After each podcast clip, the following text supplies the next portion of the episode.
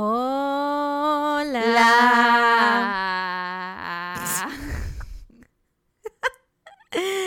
¿Cómo están? Bienvenidos una vez más, otro miércoles, a su podcast favorito. No salgas de casa. Tun, tun, tun. ¿Cómo están? Yo soy Mariana. Y yo soy Sara. Y vamos a tratar de ser muy impacientes hoy porque estamos teniendo problemas técnicos. Y acabamos de empezar. Sí, acabamos de empezar. Pero ya pronto esos problemas, va a ser uno de los problemas que no vamos a tener cuando estemos grabando en persona. Ya no nos vamos a trabar. Sí, porque el Skype se nos traba cada rato.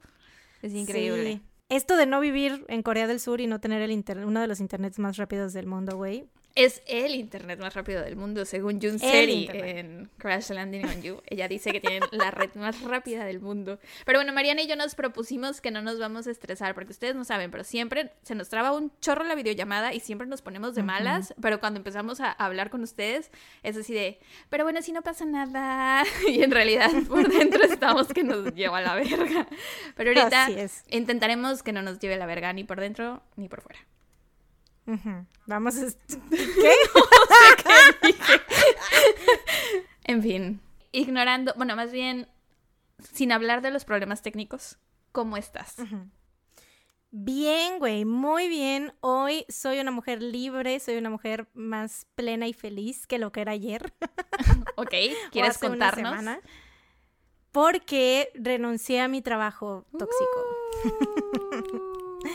Sí, o sea, la verdad es que me iba pues bien, ¿no? O sea, fue, la verdad es que eh, sí estoy agradecida por la oportunidad de- que tuve, ¿no? De estar ahí porque pues tú sabes que estuve, estaba buscando trabajo en plena pandemia, ¿no? Hace un año justamente. Todos sabemos. Y, y este, pues me dieron el trabajo ahí, entonces la verdad sí me siento como que esa parte de mí está siempre estar agradecida porque pues conseguir trabajo en plena pandemia pues no, es- no fue nada difícil, ¿no? Aparte pues no estaba mal las este, prestaciones y todo eso, bla, bla, bla. Pero la verdad es que el ambiente sí era muy tóxico, o sea, más que nada con mi jefe, ¿no? Porque mis compañeros, todo bien, todo todo chido, pero mi jefe, ay, no, me daba, o sea, e- es una persona muy difícil y, y, y yo como que, güey, mis pedos de ansiedad, ya sabes, entonces cada que tenía que hablar con él era como que me ponía, me daba ansiedad, güey, tener que hablar con él y no podía, o sea, en- creo que en toda mi carrera nunca me había topado con, con un jefe así, que, que no pudiera yo hablar con él bien y que no pudiera yo este, decirle lo que, o sea, mis propuestas y mis cosas así, chido, ¿no? Porque pues yo soy una persona muy así, pero en todo ese año que estuve ahí no pude, o sea, yo siento que no pude como quedar el 100% de mí, ¿sabes? Porque no sé, había, estaba como este freno ahí que me impedía hacer las cosas, ¿no? Entonces, pues ya. No saben la cantidad de veces que recibí mensajes de Mariana diarios que decían, güey, ya quiero renunciar, hoy voy a renunciar, ya mañana renuncio, ya no aguanto, quiero renunciar, ya, literal. O sea, no puedo contarlos con una mano, ni con las dos. Ya sé, y siempre era como que, como obviamente no veía, no tenía como muchas opciones, ¿no? Era como de, güey, pues la neta yo creo que ya me la voy a tener que rifar con lo que ganamos en Patreon y ya con eso, pues con eso mínimo como, ¿no? y, y pago este la luz y el internet y eso ya con eso pues mínimo, ¿no? Pero pues iba a andar así muy corta, entonces se dio una oportunidad de una entrevista, me, este, de una oferta de trabajo muy, o sea, el puesto es similar, ¿no? Voy a estar haciendo lo mismo, marketing, diseño y este, y pues ya fui a la entrevista, me dijeron, va, te queremos y yo dije, va, jalo y pues ya renuncié y dije, adiós, bye bitches. Muy bien. Esperemos que el ambiente sea muy distinto al antiguo Sí. trabajo, porque ese, ese es el pedo, ¿no? Que no sabemos cómo va a ser. Ese es el pedo, así es. Sí, exacto, porque también la verdad me daba un poco de miedo porque era como que, güey, ¿será que sí? Diga que sí, porque, eh, o sea, es como, más vale, a veces más vale malo por conocido que bueno por conocer, ¿no? Pero en este caso sí fue como de, no, ya, tengo que hacer este cambio, tengo que darme esa oportunidad y eh, a ver qué pasa, ¿no? Pero pues mientras ya estoy como que, uf, tengo ese, me quité ese peso de encima y están, estoy como que teniendo más, más, más cambios, como que habían cositas de mi vida, de mi día a día que no me gustaban, ¿sabes? Entonces estoy haciendo como ya cosas para cambiar eso, ¿no? Y me gusta porque pues son cambios para bien. Qué bueno. y para sentirme, sentirme mejor en mi, en mi día a día. Y uno de esos grandes cambios era pues obviamente cambiar de trabajo porque la verdad es que sí, era algo que me estresaba mucho y no me dejaba eh, vivir mi vida de la manera más plena posible. Pongámoslo así. ¿Cómo- ¿Y tú cómo estás? Gracias por preguntar, Mariana. Estoy muy bien, muriendo de calor. Y te tengo una noticia. ¿Ves ¿Qué? que ayer salí a comprar mi primer álbum de BTS? Bueno, espera, primero, hay una historia atr- atrás de eso, porque la- una de las cosas, una de las razones por las que salí a comprar el álbum de BTS es porque estoy empezando a intentar rehacer un poquito mi vida, como era un poquito antes de la pandemia, empezar a manejar y eso. Y ayer fue la primera vez que manejé sola, solimana, desde ¿Manejaste sola? desde marzo del 2020, entonces, te lo juro, una hora antes, gracias, una hora antes estaba yo literal súper, súper, súper nerviosa. Y, o sea, me subí al coche y dije, no, no, o sea, no, no pienses que vas a atropellar a alguien, no vas a causar ningún accidente, no va a pasar nada. Y llegué con bien, regresé con bien, estoy muy bien. Y el caso es que me compré mi álbum y... ¿Quién creías que me iba a salir en, en la photocard? Jean. ¿Te enseño quién me salió? Sí. Te enseñaré. O sea, ya lo abriste y no me enseñaste, no me mandaste foto ni video. Lo abrí ayer en la noche. Te salió Jungkook. Güey, si te salió Jungkook, esto, me voy a morir, me voy a ir para atrás. No Le veo. estoy enseñando a Mariana Ay, espérate, la es que photocard.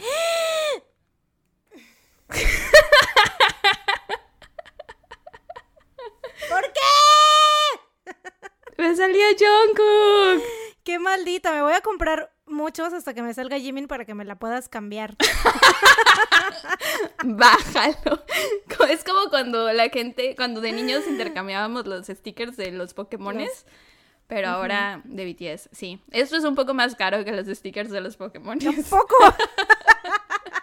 Poquito.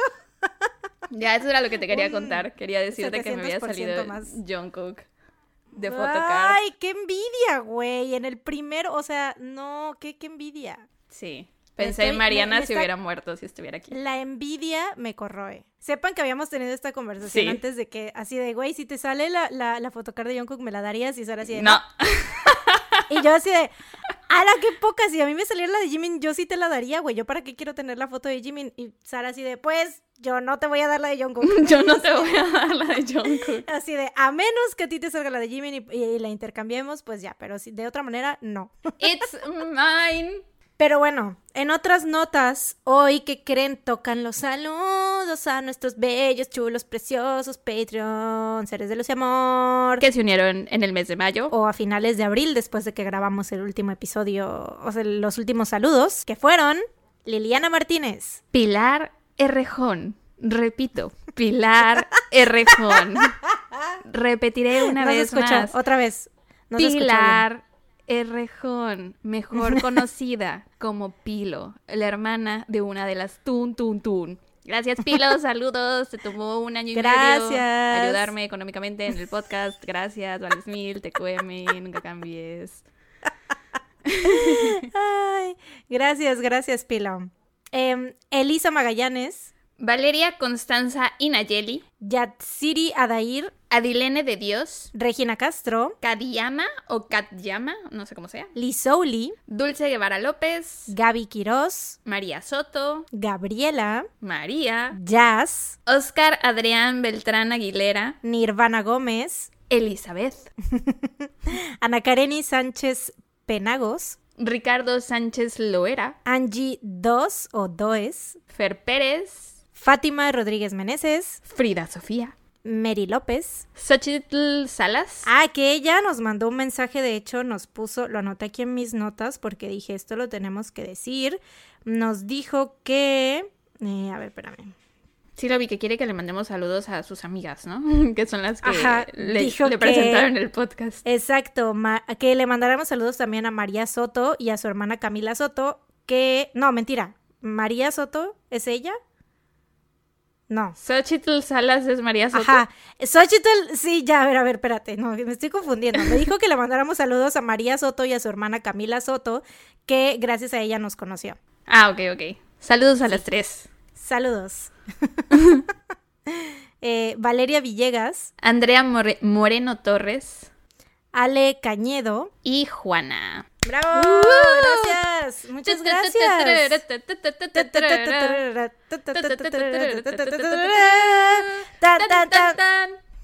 Eh. Bravo, gracias, muchas gracias, gracias, gracias. Gracias, Este, totales. Nos acabamos de dar cuenta. Cometimos bueno, yo me di error. cuenta que estoy bien pendeja y que me equivoqué. Ujú. Eh, en estos saludos que acabamos de decir, este, resulta que lo que todo el rollo que dije de María Soto y de Camila Soto, En la parte de resulta que Xochitl, María Soto es una Xochitl. en la parte de Xochitl no tiene nada que ver una cosa con la otra, lo revolví, me hice bolas. Eh, María Soto es una de nuestras Patreons y su hermana Camila Soto fue la que, gracias a ella, este, conoció ella el podcast. Ese es Un una. saludo. Y aparte está, ese es un saludo. Y otro, Xochitl nos dijo que sus amigas Zuli y Yajaira fueron las que le recomendaron el podcast. Saludos Ya. a todas. Corazones Saludos, saludos a todas a ustedes a las 5. Sí. Eh, y perdón por el, Sí, por el error, pero ya fue este fue aclarado. Sería mejor si nos los mandaran cuando quieren así saludo específico que nos lo mandaran a Patreon, ¿no? Es más fácil encontrarlos en Patreon. Sí, es más Instagram, fácil por Entonces, por Patreon. favor, háganlo en Patreon. Este, Sí, porque en Instagram neta nos llegan muchísimos mensajes. sí, se nos pierden. Y de hecho, o sea, nos en- pero nos encanta que nos manden mensajes. Ah, sí, don't Tratamos stop. de leer todos y tratamos de contestar todos. Eh, lo que sí es que sí o sí leemos todo lo que nos mandan, así que síganos mandando todos sus mensajes y todo su amor. Eh, oigan, cada vez son más y cada vez, o sea, ya sé que siempre, siempre, siempre lo decimos, pero la verdad es que nos sorprende, o sea, no nos deja de sorprender que ya sean más de 170 personas que estén ahí en nuestro Patreon. Y la verdad es que, o sea, no sé, pero yo siento que todas están satisfechas con los episodios extras. Yo creo que sí, no hemos recibido ninguna queja hasta el momento. Así que ya saben ustedes que no son, si no son eh, Patreons todavía, le están pensando y si su economía se los permite, nos pueden donar a partir de 3 dolaritos al mes, o sea, más o menos, eh, ¿cuánto es? ¿60? 60 pesos mexicanos y con eso tienen acceso a todos los demás episodios extras y a los nuevos que salen cada mes. Sí, y ya saben que si no nos pueden apoyar monetariamente en Patreon, también nos ayuda muchísimo si nos recomiendan en Twitter, en Instagram, en Facebook, con sus amigos, también. en sus grupos de WhatsApp, si comparten que están escuchando el podcast, etc, etc. Ya estamos activas en las tres redes principales, ya Facebook oficialmente. Todos los miércoles subimos las fotos de los casos, ya siempre lo pelamos. Si se nos pasa subirlos el miércoles o por alguna otra razón lo subimos, lo subimos jueves o viernes, pero ya, ya, ya pelamos Facebook, eso es oficial. Así es. para que vayan y nos den like y nos sigan porque tenemos como tenemos menos seguidores que en Twitter, lo cual es como que raro, ¿no? Que una este que un perfil tenga más seguidores en Twitter que en Facebook, pero bueno, de todos modos en la red social de su preferencia ahí estamos, Instagram arroba no salgas de casa podcast, Twitter arroba no salgas de casa y en Facebook no salgas de casa o Facebook diagonal no salgas de casa podcast. Y el enlace de Patreon está en la descripción por si quieren ir y donarnos su dinerito. Güey, lo, lo que me encanta es que la primera vez que, lo- que hicimos esa madre decías que, ay, que qué horror y que era lo peor que habíamos hecho. Y lo estás volviendo a ¿Sabes hacer qué? por tercera vez. Cambié de opinión, cambié de opinión después Cuando lo de la... No, no, no, cuando lo escuché lo odié. Cambié de opinión después de la despedida del último episodio, güey. Después de escuchar el tun, tun, tun que hice, güey. Dije, ¿cómo eso salió de mi... No, el que hice yo. Dije, ¿cómo eso salió de mi boca, de mi garganta? ¡Qué horror!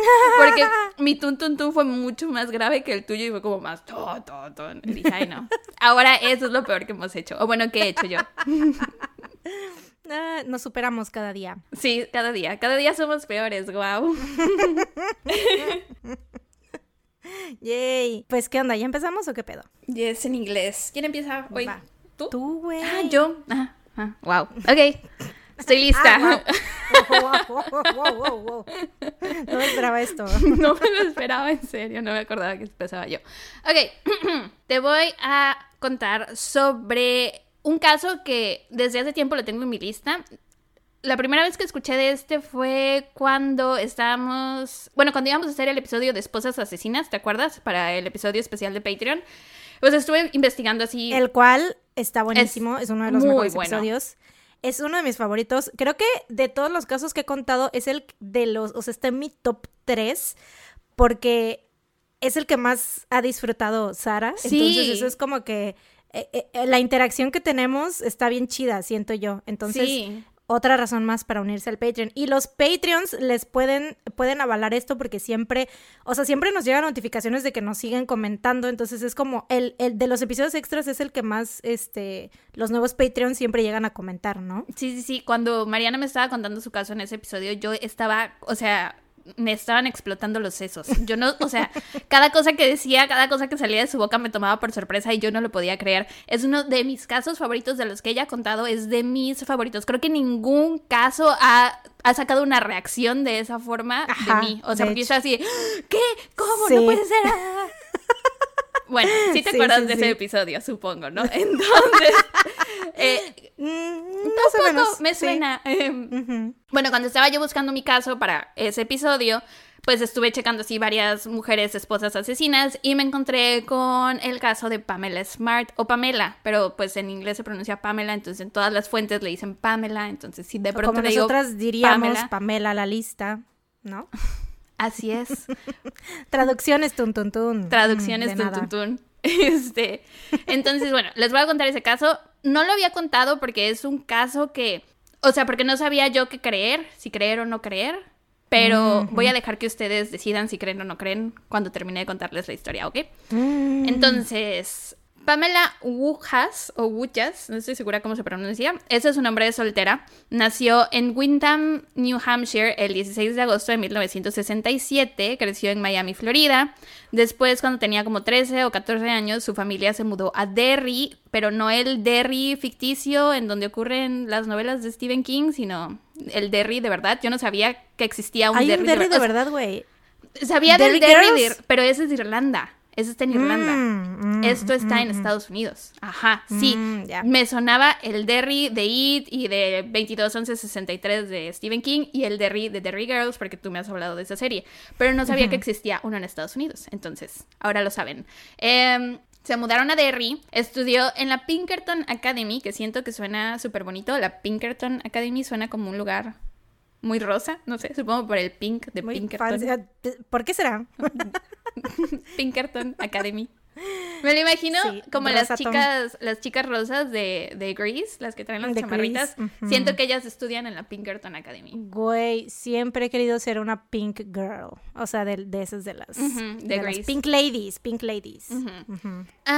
Bueno, le iba súper bien ahí, tenía muchos amigos, fue estudiante de honor, también fue porrista, por como la describen, sus años en la secundaria y la prepa fueron de típica chavita bonita, responsable y popular, que le caía bien a todos, pero no era como chica pesada. Y tampoco era súper, súper, súper la más popular, como para ser la reina del baile de graduación, pero era conocida entre todos y a todos le caía bien y así, ¿no?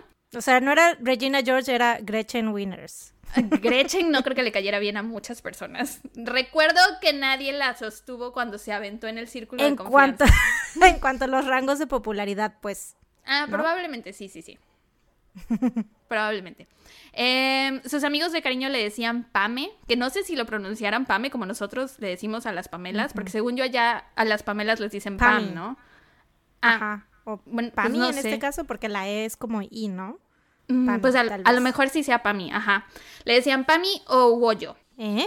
Woyo, de su apellido, se apellida Ay, ¿yo Wojas, Woyas. ¿De dónde salió? Nada más. De acá, aparte lo dijiste tan casual, güey, así. Pami o Goyo, por cierto. Este, y bueno, pues sí, seguimos. O sea que, espérate, explícame. Es que lo dije al principio, su apellido de soltera era Woyas o Wojas, no sé cómo se pronuncia. Mm, Entonces, de cariño le decían o Pami o Woyo o Wojo, no estoy segura. Pero espero que fuera Ok. Woyo, porque Wojo suena como a mojón o algo así. Wojo. Yo, a ¿Quién mí sabe? todo esto me suena a, a Cuyo, el perro asesino, güey. ¿Quién es Cuyo, el Cuyo. perro asesino? Cuyo, ¿no conoces a Cuyo, el perro asesino? No, por eso te estoy Cuyo, preguntando. el de la película, la película de, no sé si esté basada en el libro de Stephen, ya no sé qué, qué película de terror está basada en el libro de Stephen King y cuál no, güey, pero este, es un perro asesino, es el que, la película que está viendo Rachel en Friends, cuando Joey llega a abrazarla, que le Mm. dice, ¿tienes miedo? Sí, estoy, es- es- tengo mucho miedo, no sé qué, ¿no te acuerdas? No, Bueno, es Cuyo, el perro asesino. la segunda vez que hablamos Cuyo, de Stephen Cuyo. King hoy, aquí, y no llevamos ni 10 minutos del caso. Ajá. Sus amigos de cariño le decían Pami o Woyo. Unos años más tarde estudió comunicaciones en la Universidad del Estado de Florida en Tallahassee. Estando ahí trabajó en dos programas de radio de la uni, era una de las dos conductoras, no, más bien era la conductora. Su sueño era ser algún día la próxima Barbara Walters, que quienes no sepan, Barbara Walters es una periodista y autora estadounidense, pionera del periodismo televisivo femenino.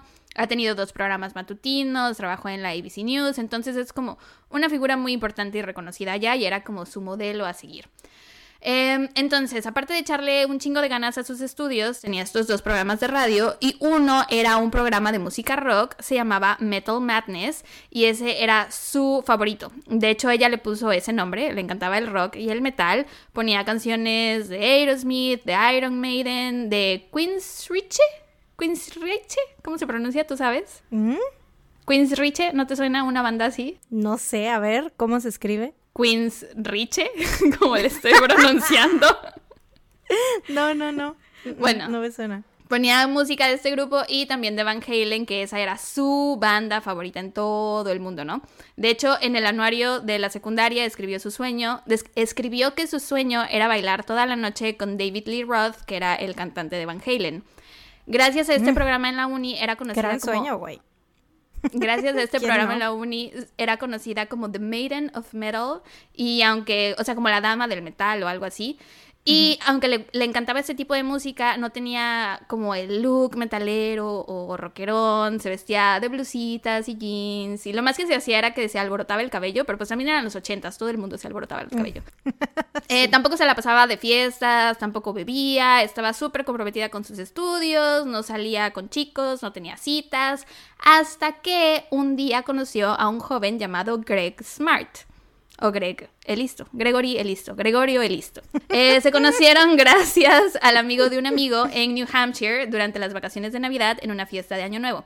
Al principio ella no le prestó mucha atención, eh, sí le pareció guapo, tenía el cabello ondulado y largo y también alborotado, tenía barba y se veía que era popular entre todos, le caía bien a todo mundo, pero de nuevo Pam pues no era de citas ni de salir, ¿no? Entonces ni lo peló, ni le coqueteó, ni nada, porque nunca jamás en su vida había tenido novio, entonces estaba en su pedo.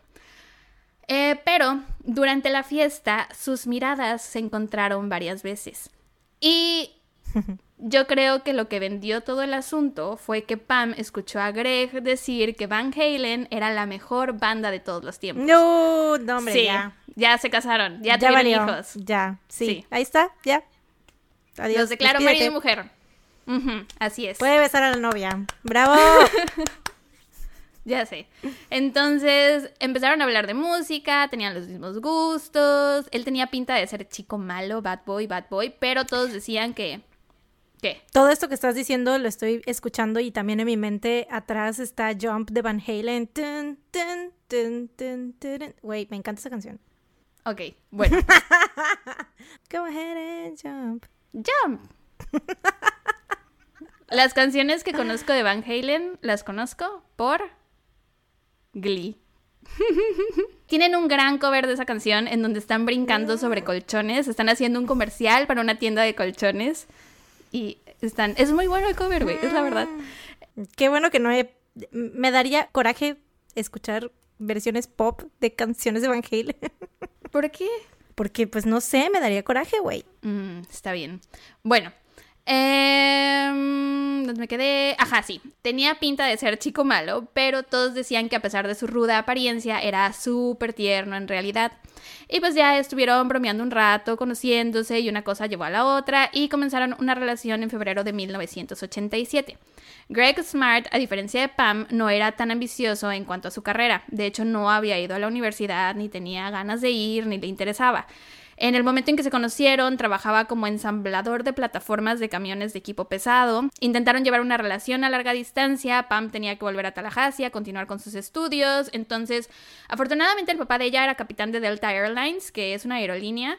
No sé si es la aerolínea que tú mencionaste en el episodio pasado, ¿era Delta? Mm, no, Panam. Mm, bueno, él trabajaba en Delta y esto le facilitaba poder viajar a New Hampshire, aunque fuera una vez al mes. Más adelante Greg se mudó a Tallahassee para poder estar con ella en lo que terminaba la uni, pero a él no le gustaba Florida para nada. Eh, se lo dijo a sus amigos desde el inicio que hacía demasiado calor y que no le gustaba, pero se quedó por ella. Eh, vivían con una amiga de ella en un cuadriplex de dos habitaciones con terraza cerca de la universidad. Mientras ella estudiaba, trabajaba y hacía sus cosas, él se consiguió un trabajo como jardinero y aunque no le pagaban el super salario, estaba tratando de ahorrar para pagar un anillo de diamantes porque le quería pedir matrimonio a Pam. En enero de 1988 se comprometieron, pasaron otros seis meses en Florida y después de la graduación de Pam se regresaron enseguidita a Derry. Por su graduación, Greg le regaló eh, un perrito, era un pequeño Shih Tzu de color café con blanco y ella lo llamó Halen, por Van Halen, porque de nuevo era su banda favorita. How original. Le hubiera puesto Eddie, como Eddie Van Halen. Pues le quiso poner Halen. Aparte, How original, ¿tu gato no se llama Luis Miguel? Mira. Por Luis Miguel. O sea, mi gato se llama Luis Miguel porque es un sol.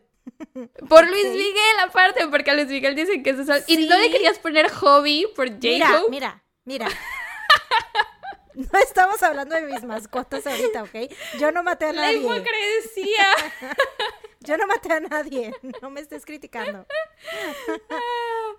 bueno, ajá. Em, Greg consiguió un empleo vendiendo seguros en Metropolitan Life Insurance, que era la misma compañía para la que trabajaba su papá. Y como ya estaba comprometido y quería empezar una familia con Pam, decidió ponerse las pilas y echarle muchísimas ganas al trabajo, se cortó su larga cabellera, se rasuró, tomó varios cursos de preparación. ¿Por qué se cortó el cabello, güey? Porque ya, ya estaba creciendo, sentía que ya tenía que ser adulto y entonces, te lo juro, así dicen todas partes. Implicaba como ya cortarse el cabello. Ajá, sí, que ya era como dejar su época de metalero atrás. Güey, me acordé del meme de una flor para tu novia, es mi amigo metalero. Ahorita me acordé de eso.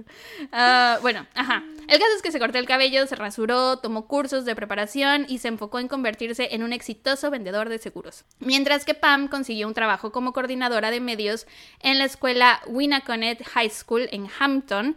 No era exactamente el trabajo de sus sueños, de hecho recibió una llamada de una estación de televisión en Florida que le ofrecían un trabajo como reportera principiante, que ese era su sueño estar en la televisión, pero pues Greg quería estar en Derry y ella quería estar con Greg, así que hizo lo que pudo con el trabajo de la escuela. La pareja se casó en mayo de 1989 y se instalaron en un condominio alquilado en Derry. Aproximadamente siete meses después de su boda, sus padres notaron que los recién casados no pasaban tanto tiempo juntos. Greg entraba a trabajar cuando Pam se estaba desocupando, o sea, tenían horarios opuestos, entonces casi no coincidían en la casa, no se veían durante la semana. Ella casi siempre estaba ya dormida cuando él todavía ni siquiera regresaba del trabajo. Y al parecer los fines de semana tampoco pasaban tanto tiempo juntos porque él se desaparecía los sábados, se iba al bosque con sus amigos, o se iba a esquiar, o se iba a Boston, o se iba a hacer cosas lejos de ella. Incluso la mamá de Greg lo notó y se lo comentó al papá, le dijo así de, o sea, se acaban de casar y ya están pasando los fines de semana separados. Escándala. Eh, sin embargo, los amigos de la pareja dicen que jamás escucharon a Greg y a Pam quejarse de problemas maritales ni nada. O sea, que simplemente parecían un matrimonio normal, ¿no? Que los horarios son complicados y chalala, pero que parecía que se las arreglaban. Una fría mañana de diciembre, Pam despertó para irse a trabajar y se dio cuenta que Greg no estaba a su lado. Se extrañó y lo buscó por... O sea, porque ese era su momento, el momento del día en que lo veía, cuando se despertaba para irse a trabajar y nada más. Entonces se le hizo súper raro, lo buscó por toda la casa, pensó que tal vez se podría haber quedado dormido en el sillón o que estaría en el baño o algo, pero Greg no estaba por ninguna parte.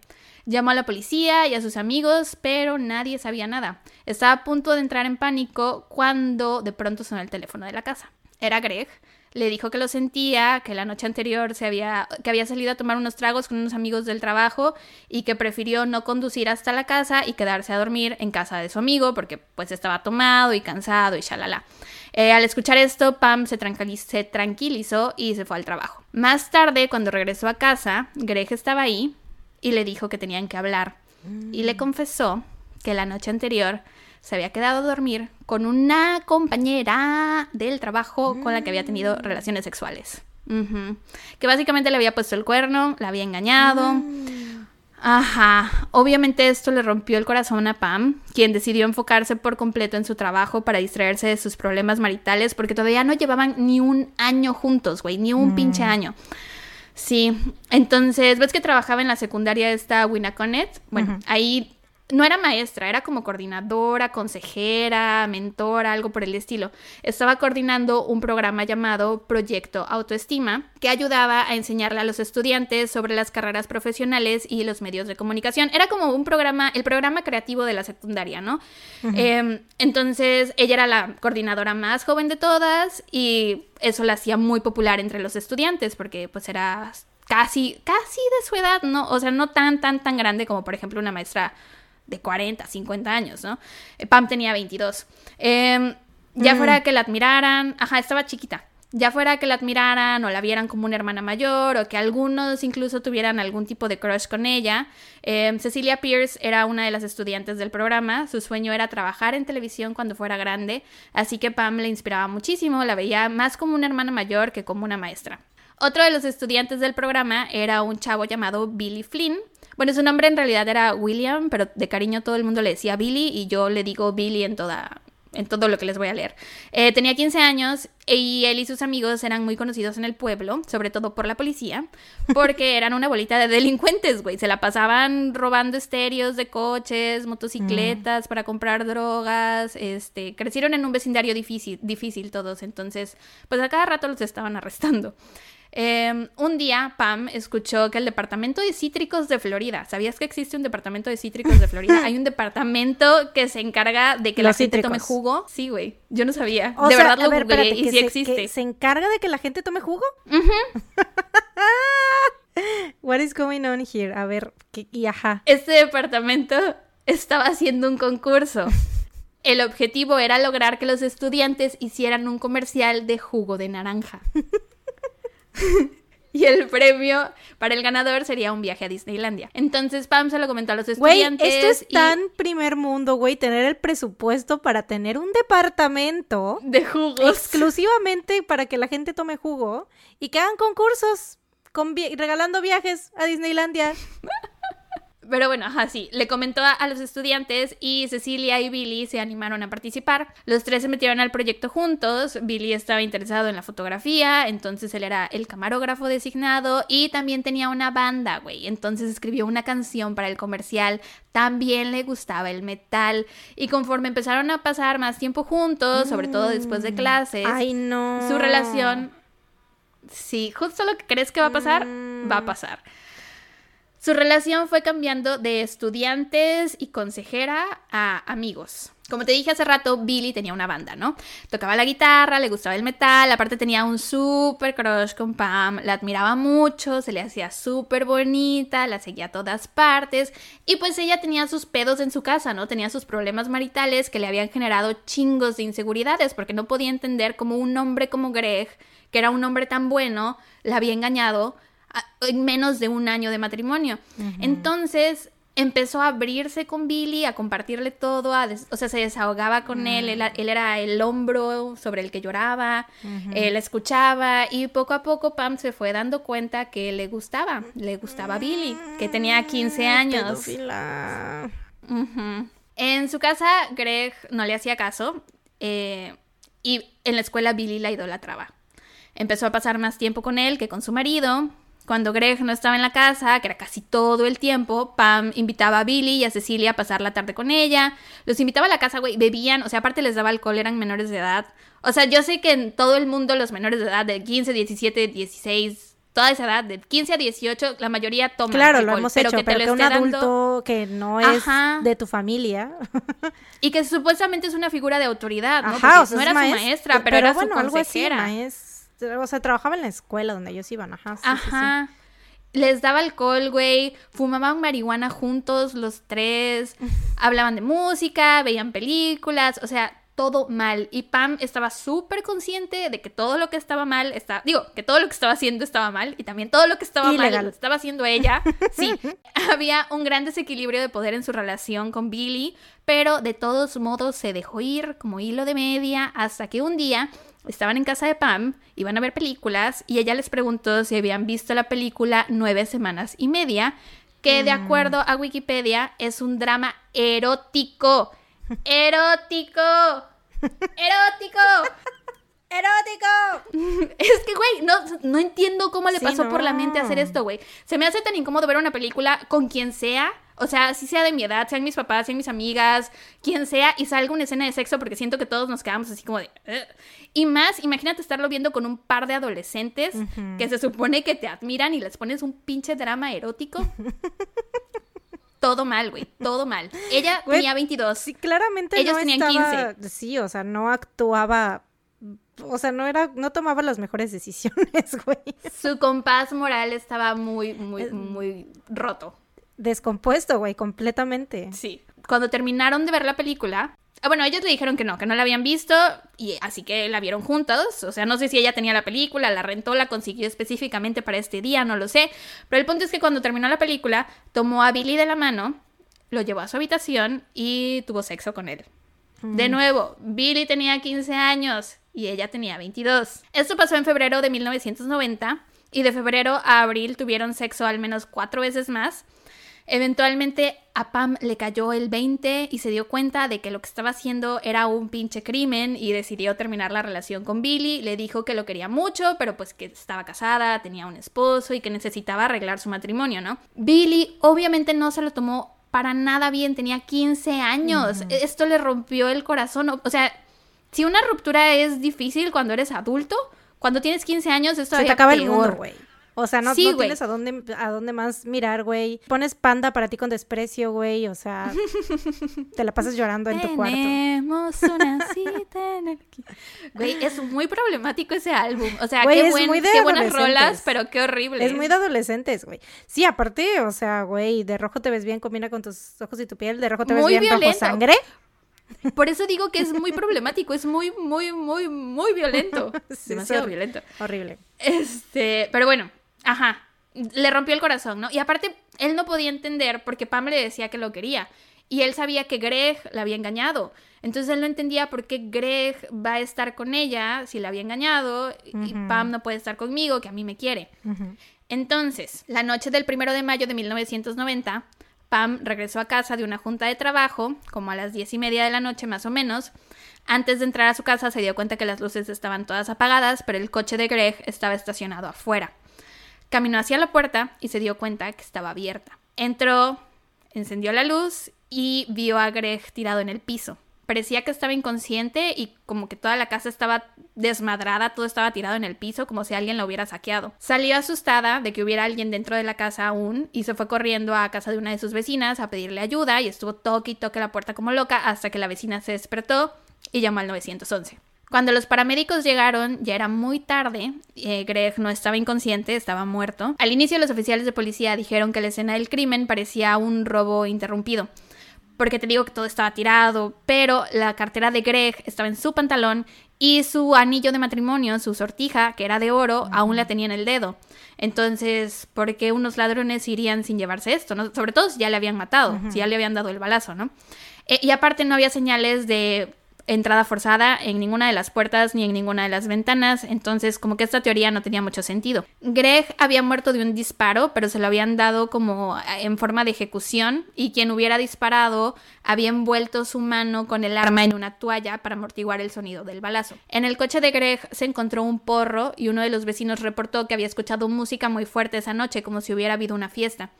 Esto llevó a los investigadores, supongo que habían más cosas porque me suena que es un brinco muy salto, pero esto llevó a los ¿Brinco muy investigadores a creer. Digo, ¿cómo es? un brinco muy largo. Es un brinco súper salto. Es un brinco muy salto. Como es un brinco muy largo, Brinco un brinco muy alto. alto, un salto muy largo. Un salto muy brinco.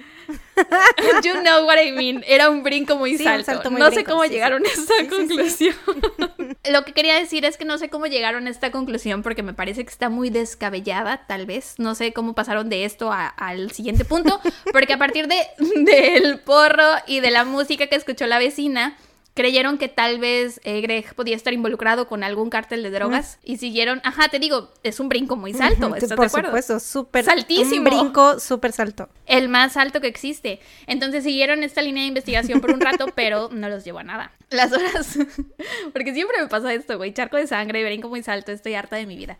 Eh, las horas pasaban y nadie...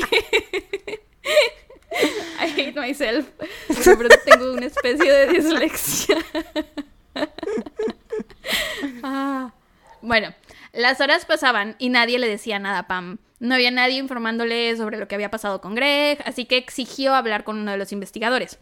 A las 2 de la mañana, el detective Daniel Pelletier le interrogó y ella le dijo que la última vez que habló con Greg fue cuando le llamó de la escuela para avisarle que iba a llegar tarde. Em, después Pelletier le preguntó sobre cómo fue que encontró el cuerpo porque se le hacía súper raro que ella no hubiera sido quien llamara al 911. Eh, pero entonces ella le explicó que cuando vio a Greg no había nada de sangre, entonces asumió que solo estaba desmayado o inconsciente y que aparte ella pensaba que todavía el intruso seguía dentro de la casa, ¿no? Y que por eso no se había acercado a revisar si Greg estaba con vida o no. Esto le pareció muy raro al detective porque aparte la forma en la que Pam le explicaba las cosas le daba mala vibra, porque sentía que como si ella tuviera explicaciones para todo, ¿no? Como respuestas Mm, preparadas. Y él decía que cuando entrevistan a familiares de personas que han sido asesinadas, lo que tienen en realidad son preguntas, no respuestas, y que Mm. Pam solo tenía respuesta tras respuesta tras respuesta. El 4 de mayo, Greg fue enterrado. La policía no sabía bien el motivo de su asesinato, pero la causa de la muerte era súper clara, entonces le permitieron a la familia enterrarlo a tiempo. No tenían nada, te digo, eh, tenían esta teoría de que había sido una cosa de drogas, tenían otra teoría de que como Greg iba mucho a Atlantic City, pues le gustaba apostar, entonces que tal vez el asesinato había sido un ajuste de cuentas, pero no tenían nada concreto. Pam estaba empezando a preocuparse porque no quería que el caso de Greg quedara sin resolver, que se enfriara y quedara en el olvido, porque parecía que la, investigación no progresaba.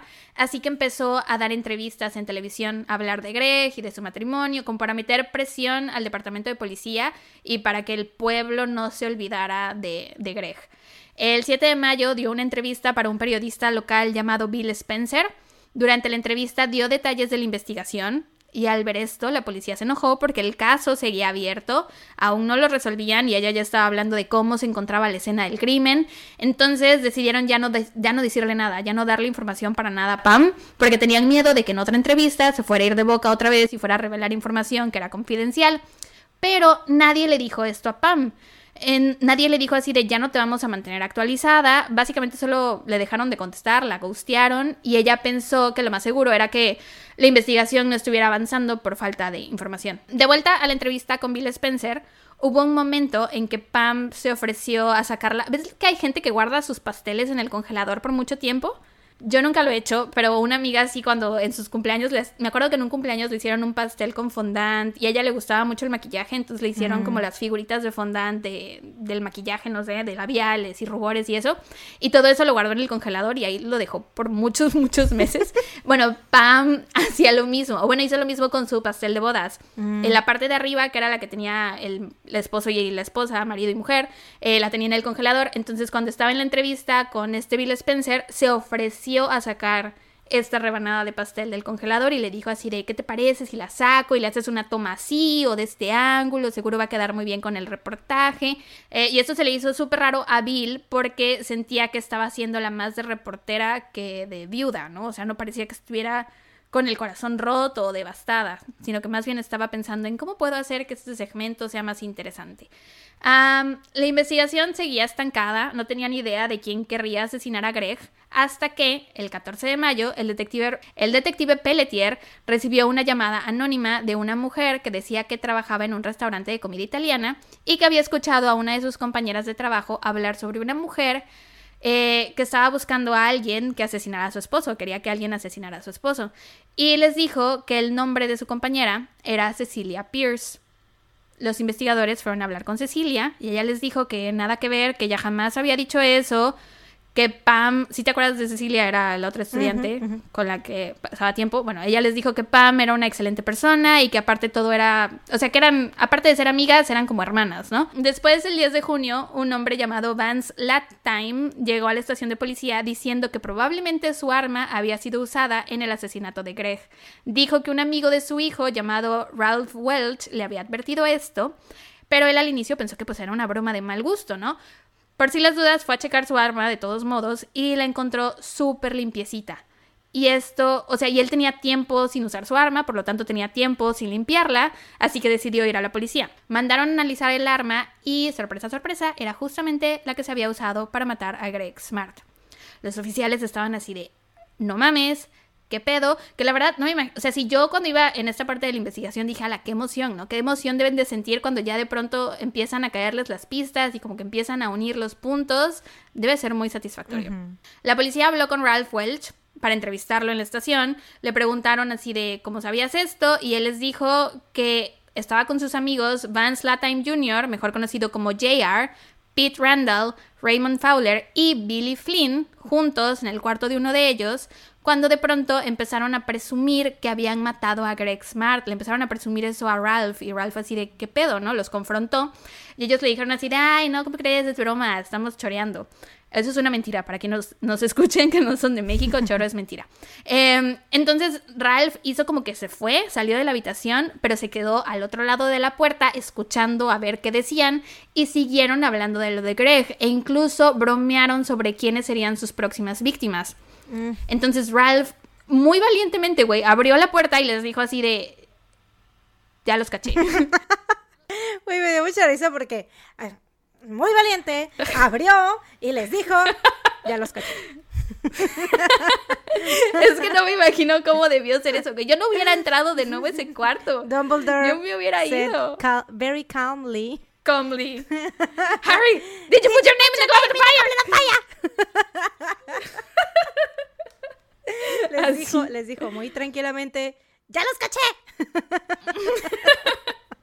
Bueno, dije valientemente, no dije ah, gritando ni nada. Puedes decir, puedes decirlo valientemente en voz bajita, ¿no? Ya te caché. Y sigo siendo valiente. No, yo no. Sí. Digo, En, un, en, un, escenario figurativo, sí, Este. Bueno, el punto es que les digo así ya, ya los agarré, ¿no? Y entonces Bill le empezó a contar todo. Según Ralph, Billy le dijo que habían ido a casa de los Smart, eh, Raymond Fowler había esperado en el coche, mientras él y Pete se metieron a la casa a esperar a que Greg llegara del trabajo. Una vez que llegó, los dos le brincaron encima y Billy le disparó en la cabeza. Después de escuchar esto, el detective le preguntó a Ralph si le habían dicho por qué lo habían hecho y Ralph respondió que fue porque Pam les prometió 5 mil dólares del seguro de vida de Greg a cada uno. El 10 de junio, Billy, JR, Raymond y Pete fueron arrestados. La noticia llegó a los medios, sus nombres fueron protegidos porque eran menores de edad, pero sus fotos de cuando los arrestaron estaban circulando por todas partes. El periodista Bill Spencer fue a entrevistar a Pam a su casa, quería obtener su reacción, se imaginaba que estaría llorando o estaría a lo mejor aliviada de que hubieran agarrado a los asesinos de su esposo, pero Pam se negó a abrirle la puerta. Le dijo que estaba devastada, con el corazón roto y que no quería hablar con nadie. Y esto le pareció sospechoso a Spencer. Los detectives estaban emocionados porque los cuatro sospechosos parecían tener una clara conexión con la víctima, pero el motivo no era tan claro. Hasta que llegó Cecilia Pierce a poner la última pieza del rompecabezas. Los investigadores le interrogaron por segunda vez, le preguntaron sobre Pam de nuevo, ella otra vez dijo que más que ser su amiga era como su hermana mayor y que todo bien, pero después le preguntaron sobre la relación entre Pam y Billy. Y Cecilia dijo la verdad, les dijo que tenían una relación como una aventura, una relación amorosa, por así decirlo, que ella misma los había visto con sus propios ojos, porque de hecho una vez entró, o sea, los cachó cogiendo, entró a una habitación y los vio ahí desnudos cogiendo. Entonces estaba bastante segura de lo que estaba diciendo era verdad, ¿no? Y de paso cambió su primer declaración, esta vez dijo que, que Pam lo sabía todo desde el inicio. El detective Petelier se quedó sorprendido, pero al mismo tiempo dudaba de todo esto, pensaba que podía ser que Ralph y Cecilia estuvieran mintiendo para proteger a sus amigos. Pero del otro o sea, por el otro lado también el comportamiento de Pam siempre le había parecido muy extraño, siempre la vio muy fría desde el momento en que descubrió el cuerpo, aparte no le había contado sobre su relación con Billy y siempre tenía ganas de hablar con los medios y de estar en el centro de atención. Antes de proceder con el arresto, el detective intentó eh, conseguir la mayor cantidad de pistas posibles, también para estar seguro de que lo que estaba haciendo era lo correcto, así que le pidió ayuda a Cecilia y el 12 de julio de 1990 le colocaron un micrófono escondido y la mandaron a hablar con Pam. Primero intentaron grabar sus conversaciones por teléfono, eh, porque no querían poner a Cecilia en una posición de riesgo, ¿no? Porque literal le pusieron como si fuera ella un agente secreto o algo así, ¿no? Este, pero las conversaciones por teléfono no se podían grabar, no sé por qué. Em, pero bueno, si la mandan a hablar con Pam, desafortunadamente la grabación era de tan poca calidad que era casi imposible distinguir lo que decían. Pero hubo un momento en la conversación en la que Pam le dijo a Ceci algo como de, si dices la verdad, nos vas a mandar a la cárcel a Billy, a JR, a Raymond, a Pete y a mí. y esto le bastó a los oficiales. En ese momento era lo más cercano que tenían a una confesión. El 1 de agosto de 1990, el detective Pelletier se acercó a Pam en el estacionamiento de la escuela y le dijo, bueno Pam, tengo buenas noticias y malas noticias. La buena noticia es que hemos resuelto el asesinato de tu esposo. La mala noticia es que estás bajo arresto. Y supongo que el detective estaba y está muy orgulloso de haber dicho esto, güey, porque vio un documental del caso y sale en el documental y actúa, o sea, como que reactúa estas palabras, las dice de nuevo y dice, le dije, bueno, Pam, pasa esto y esto. No, no es cierto, no es cierto. Se lo dije más bien en este tono. Bueno, Pam, pasa esto y esto. Lo actúa, güey. Me cayó muy mal ese detective, la verdad. ¿Qué le pasa, güey? Arrestaron a Pam por asesinato en primer grado y la noticia explotó. Estaba en todos los medios. Antes del juicio de O.J. Simpson, este era considerado el juicio del siglo. Todos los medios querían tener acceso a los testigos y a cualquier información pertinente al caso. Y recuerdas a Bill Spencer, el periodista del que te he estado hablando desde el principio. Bueno, este caso fue súper importante en su carrera porque él ya había hablado con Pam varias veces, ya tenía varias entrevistas con ella y podría decirse que la medio conocía. Entonces los medios nacionales se acercaban a él para pedirle su opinión o para que contara la historia y entonces él fue como el encargado de formar la narrativa de todo el caso. En una de mis fuentes, que fue el podcast Crimes of Passion en Spotify, mencionan que si tú le cuentas una historia a tu cerebro, tu cerebro se va a dedicar a buscar evidencia que soporte esa historia, ¿no? Y sí, ya había visto un TikTok que mencionaba algo parecido, que por eso es importante eh, decirte cosas buenas a ti mismo, decirte que tu vida es lo mejor y shalala, porque entonces la historia que le cuentes a tu cerebro se va a volver tu realidad y si le empiezas a decir como de solo me pasan cosas malas, tu cerebro solo va a buscar cosas malas para recopilar evidencia que vaya con esa historia. Eh, bueno, en este podcast dicen que Bill, al ser el encargado de contar la narrativa, hizo que todos vieran a Pam de la forma en la que él la veía. Y a Bill desde el inicio se le había hecho sospechosa, le había sugerido lo del pastel, entonces le parecía como una mujer muy ambiciosa en cuanto a su carrera, y luego cuando arrestaron a los chicos, ella no reaccionó de la forma que Bill quería, entonces como que él empezó a plantar esa semillita de que Pam era como fría y ambiciosa y shalala. Eh, Spencer fue a múltiples, Bill Spencer se llama, fue a múltiples entrevistas en programas nacionales a hablar del caso, específicamente a hablar de Pam. Mencionaba que en las cintas ella había dicho cosas que le incriminaban, pero él ni siquiera las había escuchado. Nadie las había escuchado. ¿Ves que te dije que la grabación era súper chafa? Bueno, no se distinguía nada de lo que decían. Mandaron esas cintas con un ingeniero de audio, supongo, y con un transcriptor, y esa persona hizo el guion de lo que según él se dijo en la conversación. Pero en realidad nadie sabe a ciencia cierta que eso fue lo que se dijo, porque no se distingue. Los medios estaban enloquecidos. Una joven maestra había seducido a su alumno, habían tenido sexo, después lo había convencido de matar a su esposo, o sea, era una gran historia. Tanto así que sin haber terminado el juicio aún, una mujer llamada Joyce Maynard, que es una autora y periodista estadounidense, eh, empezó a escribir una novela inspirada en el caso, güey. Tal vez la conozcan, se llama To Die For. Mm. Se hizo una adaptación a la pantalla grande en 1995 con un gran cast. Nicole Kidman hace el papel de Pam, mm. o bueno, Susan se llama en la película. Joaquín Phoenix, eh, amigo del podcast, por cierto, hace el papel de Billy. ya hemos hablado de él tantas veces. Amigo del podcast. Este, y también sale el pendejo de Casey Affleck, ¿no? Pero bueno, ese es mm. un pendejo. Entonces sí es una gran película, es un gran cast. Y te digo, esto fue antes de que terminara el juicio. Y la historia es la misma. En la película Nicole Kidman es una maestra muy ambiciosa que quiere estar en la televisión y entonces eh, tiene un proyecto con sus alumnos y los convence de matar a su marido. O sea, es literal la misma historia. Eh, todos estaban enloquecidos con el caso, más cuando, todavía más cuando se enteraron que Van Halen era el grupo favorito de Pam porque Van Halen tiene una canción que se llama literal Hot for the Teacher. Hot for Teacher. Hot for Teacher. También la escuché por primera vez en Glee.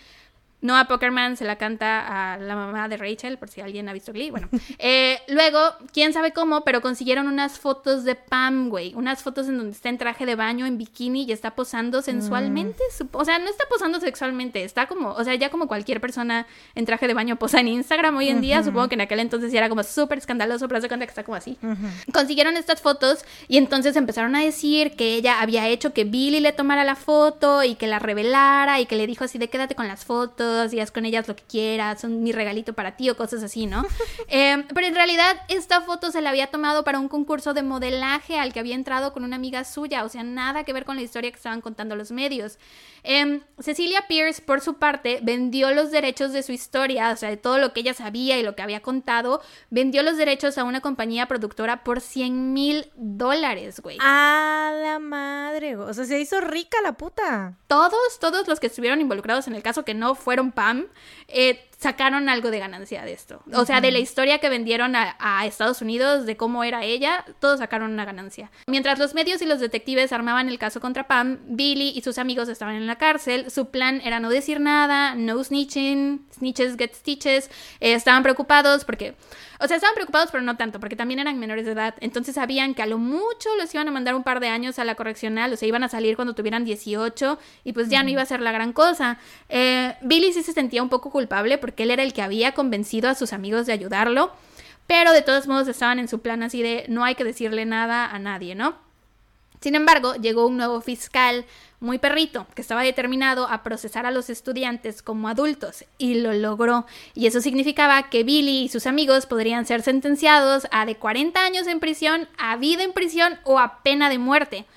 Y aquí fue cuando todo cambió y decidieron empezar a hablar. Les ofrecieron un trato, su sentencia no iba a ser tan grave si cooperaban con la fiscalía y testificaban en contra de Pam en el juicio. El 28 de enero, los cuatro se declararon culpables de asesinato en segundo grado para evadir vida en prisión. ¿Y recuerdas que te dije que Cecilia vendió los derechos de su historia por 100 mil dólares? Bueno, supongo que se hicieron película o documental, no estoy muy segura, le pusieron de nombre Anatomía de un juicio y esto salió al aire en la tele dos días antes de que fuera seleccionado el jurado. Y eso está súper mal porque se supone que el jurado solo tiene que saber lo que se presenta en el juicio en la corte. Entonces, si esto salió en la tele y todo el mundo estaba hablando de este caso, no había forma de que pudieran conseguir un jurado que no estuviera enterado, o sea, o que no hubiera visto este documental, película, lo que fuera, ¿no? Que fuera la versión de los hechos de Cecilia. Em, no había forma de seleccionar un jurado de manera justa, entonces el, abogado defensor de Pam intentó cambiar de locación el juicio, em, pero el juez Douglas Gray no lo permitió porque si movían de locación el juicio, él ya no iba a ser el juez. ¿Y cómo no iba a ser el juez del juicio del siglo, del juicio mm, del que todos estaban hablando?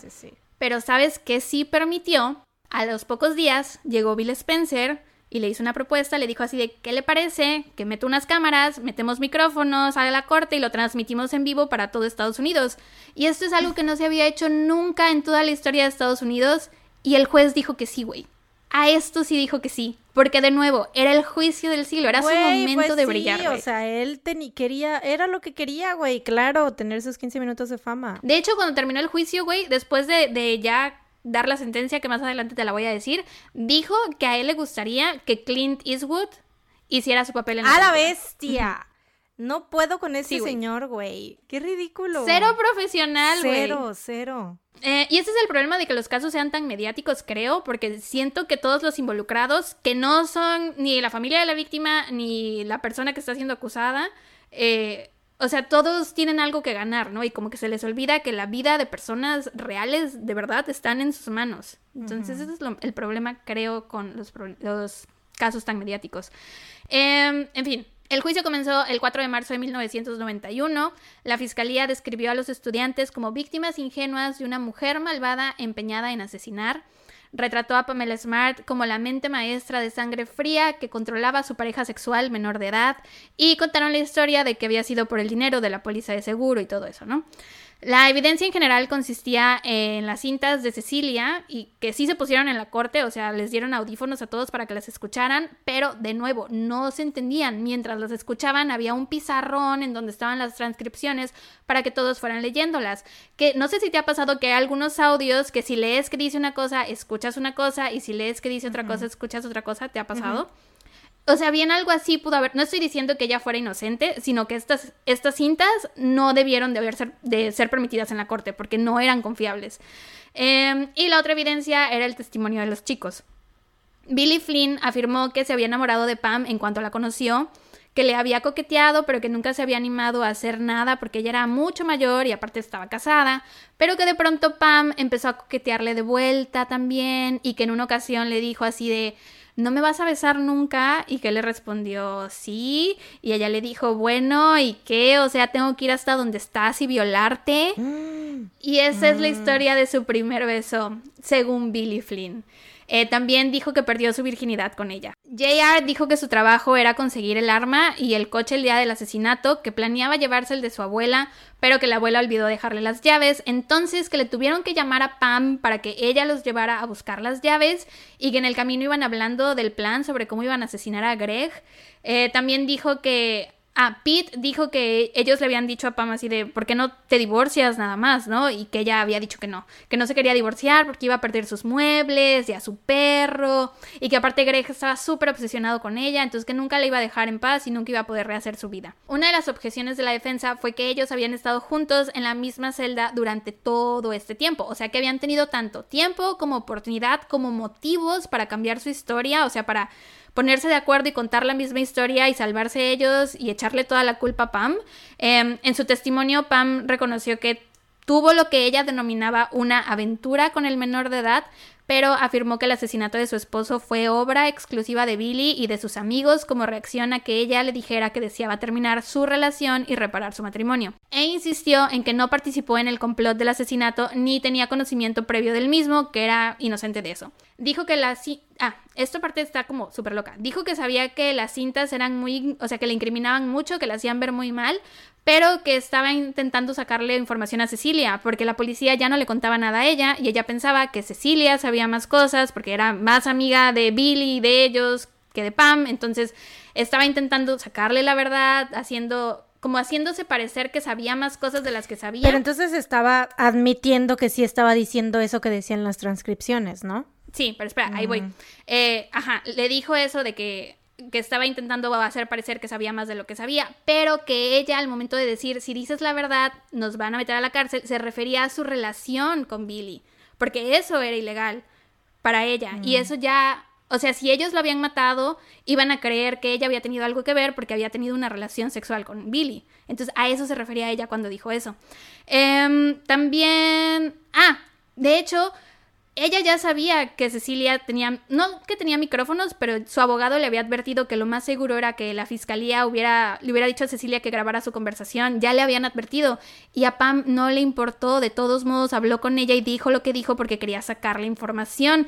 De hecho, habló con el mejor amigo de Greg y le contó su plan y el amigo se quedó así de, ay, ¿sabes qué? No me suena tan buena idea, mejor no lo hagas, la Pero ella estaba tan desesperada por saber la verdad que le valió y lo hizo. Y el amigo de Greg testificó en la corte y dijo, sí, sí es cierto, ella sabía que las llamadas probablemente estaban grabadas y aún así dijo lo que dijo. Entonces, eso está súper raro, en mi opinión. Mm. Después de un juicio de 14 días que culminó, o no sé tú qué pienses. No, sí está raro, ¿no? Sí, no sé qué pensar al respecto, sí está raro. Después de un juicio de 14 días que culminó el 22 de marzo de 1991, eh, Pam fue declarada culpable de ser cómplice de asesinato en primer grado, conspiración por cometer asesinato y manipulación de testigos. El jurado se tomó tres días en deliberar. Más tarde ese mismo día se le impuso una sentencia de cadena perpetua sin posibilidad de libertad condicional. Actualmente está en el Centro Correccional para Mujeres de Bedford Hills de máxima seguridad en el condado de Westchester, Nueva York, donde fue trasladada en 1993 desde la prisión estatal de mujeres de New Hampshire en Goffstown. Las razones específicas de la transferencia no son muy claras. Se cree que se debe al temor de que la prisión estatal no era lo suficientemente segura para ella porque era una reclusa de perfil muy muy alto, entonces quien quisiera tener acceso a ella para sacarla de ahí, la podía sacar, que se me hace súper loco quién la iba a querer sacar, digo, no sé. Y eso sí, le va súper mal, no sé si siempre, pero le ha ido muy muy mal en prisión, ha sido golpeada brutalmente por sus compañeras y por los guardias, de hecho tiene unas placas de metal eh, o de plástico, no estoy segura, en, en, la cabeza, en el lado izquierdo de su rostro, que se las tuvieron que poner ahí por los golpes tan fuertes que recibió. A la madre. Sí, le va súper mal. Y no muchos años después de estar en prisión salieron unas fotos de ella en bikini posando en prisión y fue un escándalo horrible. Al parecer uno de los guardias la acosaba y la obligó a tomarse estas fotos después de haberla violado. Eh, las fotos llegaron al mm. National Enquirer, que es un periódico supongo, y están en todas partes. Pam presentó una denuncia contra la prisión y en resultado la pusieron en aislamiento por dos meses. O sea, la encerraron. La mandaron al hoyo por dos meses. No mames, qué pedo, güey. Te digo que le va súper mal. O sea, eso ya está muy fucked up. O sea, no, no sé, no sé qué pedo, güey, con la vida, con todo eso. No sé, güey.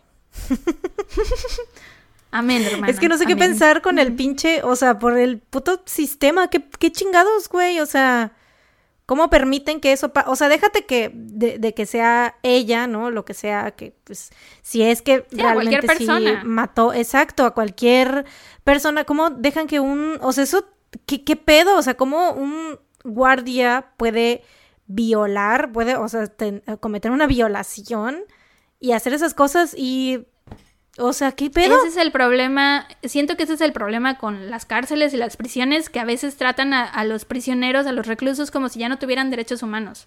O sea, sea lo que sea, siguen teniendo derechos humanos.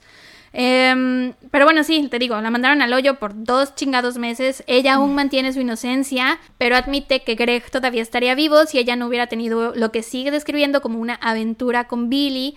Ha hecho dos maestrías estando en prisión, una en Derecho Penal y otra en Lenguas o Literatura. Dice que todavía sigue la pista de Billy porque lo considera la clave de su libertad. Ha dicho, él es una de las pocas personas que realmente podría sacarme de aquí, presentándose y diciendo la verdad, pero nunca la hará lo hará, perdón. Durante estos años fue entrevistada varias veces, incluso por Diane Sawyer, a quien le dijo que ella estaba presa por problemas morales, porque la gente no le perdonaba haber mantenido a, haber tenido a un amante menor de edad y aseguró una vez más que era inocente. Eh, Billy Flynn, por su parte, le dijo a Sawyer que Pamela era del tipo de persona que jamás admitiría ser culpable de nada.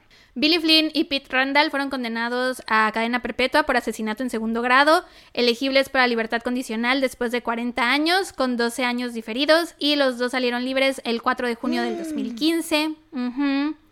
Vance Latime, conocido como JR, fue sentenciado a cadena perpetua como cómplice de asesinato en segundo grado y fue puesto en libertad condicional en 2005. Por último, Raymond Fowler fue sentenciado a 30 años por conspiración para asesinar e intento de robo y fue puesto en libertad condicional en 2003, pero fue enviado de nuevo a prisión en 2004 por violar sus condiciones de libertad condicional y fue puesto en libertad condicional de nuevo en 2005. O sea, todos ellos ya salieron, la única que sigue ahí Exacto, qué pedo. Es ella. Tanto tanto peca el que mata a la vaca como el que le agarra la pata. Exacto, güey. Exacto. En este caso, el, la que le agarró la pata, si es verdad que ella orquestó todo el pedo, pues ok, entonces ella fue la que le agarró la pata a la vaca, pero los que mataron a la vaca fueron ellos, güey. ¿Cómo chingados? No me. O sea, no me, no me entra en la cabeza cómo la persona que jaló del gatillo y que admitió haber jalado del gatillo haya salido libre y ella no. O sea, ¿qué, Exacto, güey. Y aparte, en realidad sí se podía probar que ellos habían matado a Greg, pero no había una forma concreta de probar que ella los había mandado. O sea, realmente no tenían evidencia, no las, la, eh, la grabación no era del 100% clara, aparte faltaban pedazos, había pedazos en que en el guion solo pusieron así como de audio inaudible o cosas así que a lo mejor estaban dando contexto a las cosas que se dijeron, que se podían malinterpretar. O sea, todo mal. Por eso te digo que no sé qué pensar de este caso. Me parece muy loco e interesante.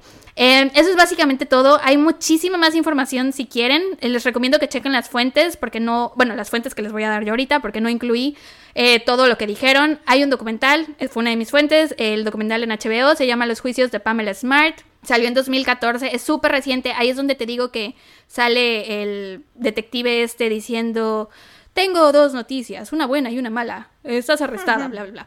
Eh, también el podcast Crimes of Passion de Pamela Smart, Part 1 and Part 2. El artículo de Infobae, Lujuria, un alumno adolescente y manipulación. La maestra que incitó a su amante de 16 años a que asesinara a su marido, publicado el 4 de enero del 2021. El artículo del Orlando Sentinel, Pamela Smart Jury's Task, Find the Real Pamela Smart, publicado el 22 de marzo de 1991. Y Wikipedia, aunque hay muy, muy poquita información. Yo, después de ver el documental en HBO, sí me inclino un poco más a pensar que tal vez sí es inocente, güey, porque hay una señora que sale, o sea, eh, me imagino que es una persona importante que trabaja en el proyecto este de inocencia, que se dedica a liberar a presos que están este, injustamente encarcelados. Este, y ella menciona que muchas personas creen o asumen que todas las personas que están en prisión siempre dicen que son inocentes. Pero dice que no, que en todos los años que lleva trabajando con personas de la cárcel, solo cinco han dicho que son inocentes. Y de esas cinco, tres ya salieron libres porque pudieron probar su inocencia. Y las dos que quedan en prisión, una de esas es Pam. Entonces, puede ser que sí sea inocente.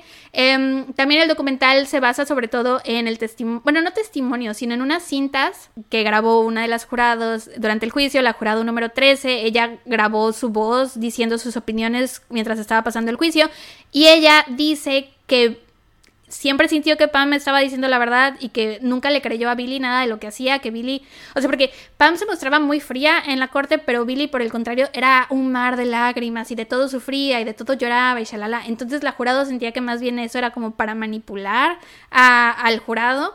Em, y dijo que cuando estaban este, dando el veredicto, que estaban deliberando, ella y otros dos miembros creían que Pam era inocente, o más bien no estaban convencidos de que era culpable, ¿no? Tenían este ¿Cómo se llama? Espacio para probable duda. Reasonable doubt. Duda probable. Pero hay un término como... Ajá, tenían duda probable de su culpabilidad. Entonces, eh, que al enterarse de la sentencia, que era vida en prisión sin libertad condicional, nunca jamás, que todos lloraron. O sea, no solo ellos tres que estaban convencidos de que tal vez no era ella la culpable, sino todos, también los que creían que ella lo había hecho, porque no pensaban que la sentencia fuera a ser tan, tan grave en comparación de la de los demás, ¿no? Y dice que de haber sabido que ese iba a ser el castigo, que ella hubiera luchado más, porque ves que cuando el jurado no se pone de acuerdo, lo declaran jurado colgado o hung jury. trial, ¿no? Ajá. Bueno, es como, se tienen que... Se tiene que volver a hacer todo. Que volver a hacer el juicio, sí. Que de ella haber sabido que ese iba a ser el castigo de Pam, o bueno, la sentencia que hubiera, se hubiera esforzado para que se hubiera perdido ese juicio, ¿no? Porque siente que no fue justo. Y la verdad es que yo sí estoy de acuerdo, güey. Siento que no, no había forma de que ella tuviera un, un, juicio justo. No, y no creo que lo haya tenido, la verdad. No estoy diciendo que le creo o no le creo, pero sí. No.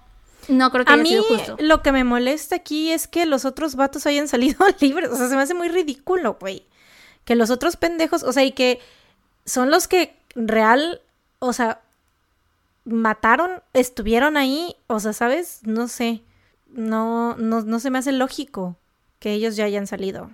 ¿No crees que eso va de la mano con que no haya tenido un juicio justo? Que su sentencia fue mucho más severa que la de ellos. Claro, sí, sí, sí. Pero pues ella hasta la fecha sigue manteniendo su inocencia. Hay mucha gente convencida de que sí es culpable. Muchísima, muchísima gente convencida. De hecho, de todos los podcasts que escuché, dos decían que, o sea, dos era así como de, ay, sí, pinche vieja loca asesina, y solo uno, que fue el de Crimes of Passion, sí consideraba esta opción de que a lo mejor no. Y pues yo no sé qué pensar. Intenté contárselos lo más imparcialmente posible, sin decirles, sí, hay que creer esto y tendrán que creer lo otro. Pero pues ya ustedes decidan creer lo que quieren creer. Yo no sé. Yo creo que tal vez, o sea... Mmm es que una cosa es la culpabilidad y otra cosa es cómo se dio, o sea, el, juicio y la sentencia y todo eso, ¿no? O sea, porque eh, hay, no es un solo perpetrador en este caso, ¿no? O sea, no es una sola persona a la cual ponerle toda la culpa del, del crimen, ¿no? Entonces, en primera, todos debieron de haber sido tratados igual, de la misma manera, o sea, todos debieron de haber tenido un juicio igual de justo y e igual lo mismo con las sentencias, entonces es lo que a mí no me cabe en la cabeza, independientemente si fue culpable o no, si la declararon culpable y si ya habían las suficientes evidencias o lo que sea, este, pues no sé, o sea, lo culero es que si es inocente, pues no mames, ¿no? O sea, qué, chingaderas, qué horrible, este, pero si es culpable, pues entonces está bien que esté encerrada, pero... O sea, no, no me cabe en la cabeza cómo los otros vatos ya hayan salido y ella no, güey. Pues es que hicieron el trato con la fiscalía. Hicieron el trato con la fiscalía de aventarla a ella, a los lobos y salvarse ellos. Y por eso. Y ya desde ahí te das cuenta que, o sea, la fiscalía en qué, o sea, de qué lado más que la iguana, ¿no? O sea, es como de que, a ver, queremos, nosotros estamos empeñados, estamos emperrados en que esta, que esta vieja sea la que pague todo el pedo, ¿no? Entonces, si ustedes nos dan esto, pues ya, es chido porque nos van a ayudar a que esta vieja pague todo, ¿no? Porque es lo que nosotros queremos. What a fucking mess. O sea, qué horror que siga en la cárcel. Sí, que le vaya tan mal, güey. Le va muy mal. Ha dicho que hubiera preferido que le dieran pena de muerte. Que la psicóloga que la ve en prisión dice que obviamente tiene días muy, muy, muy oscuros, muy oscuros. Porque incluso, aún manteniendo su inocencia, ella reconoce que por sus acciones su esposo está muerto, ¿no? Porque ella introdujo a Billy a sus vidas, ¿no? Entonces, incluso aún ella pensándose inocente, suponiendo que sea inocente, la culpa de que por haber empezado esta relación con Billy, que por cierto, muy mal, eh, por eso mataron a su esposo. Pues es que también está eso, ¿no? La verdad es que no está chido que haya también tenido esa relación pedófila, ¿no? Pero pues eso es otra cosa, vaya. Pero estás de acuerdo que eso, ajá, es otra cosa, ¿no? Punto y no aparte. Es asesinato. Pero también de eso se agarró todo el público para Sí, pues es, es, la imagen de ella estaba este, súper manchada. ya es, o sea, es la historia perfecta para los periódicos. Güey, pues muy buen trabajo, como siempre. Gracias. I'm proud of you. Este... Man, you spoil English, man. Gracias. Siento que no tengo voz ya. Me duele la garganta. Oreo, Oreo. Este... Ay, oye, Oreo McFlurry. Ah, ¿cómo One. quedé? One Oreo. Cla la clowning Mida, que fue a pedir su, su comida de BTS de McDonald's y pues quedé. Hasta el primero de junio. El martes lo volveré a intentar. Pero bueno, hoy yo te voy a hablar sobre. Tun, tun, tun, Tun, tun. Un tiroteo. Supuse, supuse cuando me dijiste, Lady, tiroteos, está de vuelta. cuando me mandaste el mensaje de WhatsApp, supuse que se trataba de un tiroteo. I felt it in my bones. ¿Lo sentiste? Na, na, na. Nare no. Ok, pues te voy a hablar sobre el tiroteo en la premiere de The Dark Knight Rises en Aurora, Colorado. Ok. ¿La recuerdas o no la recuerdas? No. ¿No la recuerdas? Bueno, es que obviamente yo como fan de Batman, pues güey, por supuesto que la recuerdo. En el verano del 2012, los fans de Batman teníamos una sola cosa en la mente. El Caballero de la Noche asciende. Literalmente era la película más esperada del año después del hit que fue El Caballero de la Noche, o sea, The Dark Knight con Heath Ledger, como el Joker. Eh, había muchas ex expectativas para el cierre de la trilogía de Christopher Nolan, que de hecho para mí, hands down, sigue siendo la mejor trilogía, este, saga o como le quieran llamar, de superhéroes de toda la historia. Sigue, lo sigue siendo para mí, es lo mejor del mundo. Aparte te digo, yo como super fan de Batman, pues obvio, ¿no? Pero este gran evento tomaría un horrible giro para los espectadores que se encontraban en el cine Century 16 en Aurora, Colorado. La noche del 19 de julio del 2012, Melia Shurik, de 20 años, se encontraba de visita en Colorado y decidió ir con su hermana y varios amigos a la premier de medianoche de The Dark Knight Rises. El cine estaba bastante lleno y, como es normal en una noche de premier para una película tan esperada, unas tres o cuatro salas del cine estaban destinadas para proyectarla. La película empezó a las 12.05 de la mañana. ¿Ha sido alguna premier de, de películas? Sí. ¿Sí? Pues ya ves que empiezan, casi siempre empiezan, no empiezan a las 12 en punto, no empiezan como que minutos después, ¿no? Em, no sé si te acuerdas, ¿sí viste The Dark Knight Rises o no? No me acuerdo. Me acuerdo de, de haber visto la de antes de esa, pero no recuerdo si vi esta. Bueno, para los que son fans de Batman, obviamente seguro súper sí se súper acuerdan. eh, los primeros 20 minutos es cuando sale em, Bane, que están, es la escena del avión, que dice que según, o sea, que supuestamente lo secuestraron y tiene una bolsa en la cabeza, pero después resulta que él es el que va a secuestrar el avión y es, este, hace que el avión este, colapse y etcétera. Esa, esa escena son los primeros 10 minutos. Esa es la película. Esa es la película que termina en que está él comiendo y está el mayordomo comiendo y están separados. Ah, sí la vi entonces, sí, sí la vi. Sí. Por supuesto que la viste, güey, todos la vieron. o sea, es que después de The Dark Knight, porque de hecho, o sea, la primerita de Batman fue como que pues solamente pues los fanáticos de Batman y uno que otro así, ¿no? Pero ya cuando salió The Dark Knight, por el boom que fue por Heath Ledger, güey, o sea, The Dark Knight Rises... Muy buena. Sí, y todo el mundo la vio, güey. Y The Dark Knight Rises era como que, güey, el cierre de la trilogía, no mames. O sea, yo recuerdo haber ido a las tres premiers de las tres películas de, de- la trilogía, ¿no? Y The Dark Knight Rises por mucho era la que más gente tenía, güey. O sea, porque había más expectativa, ¿no?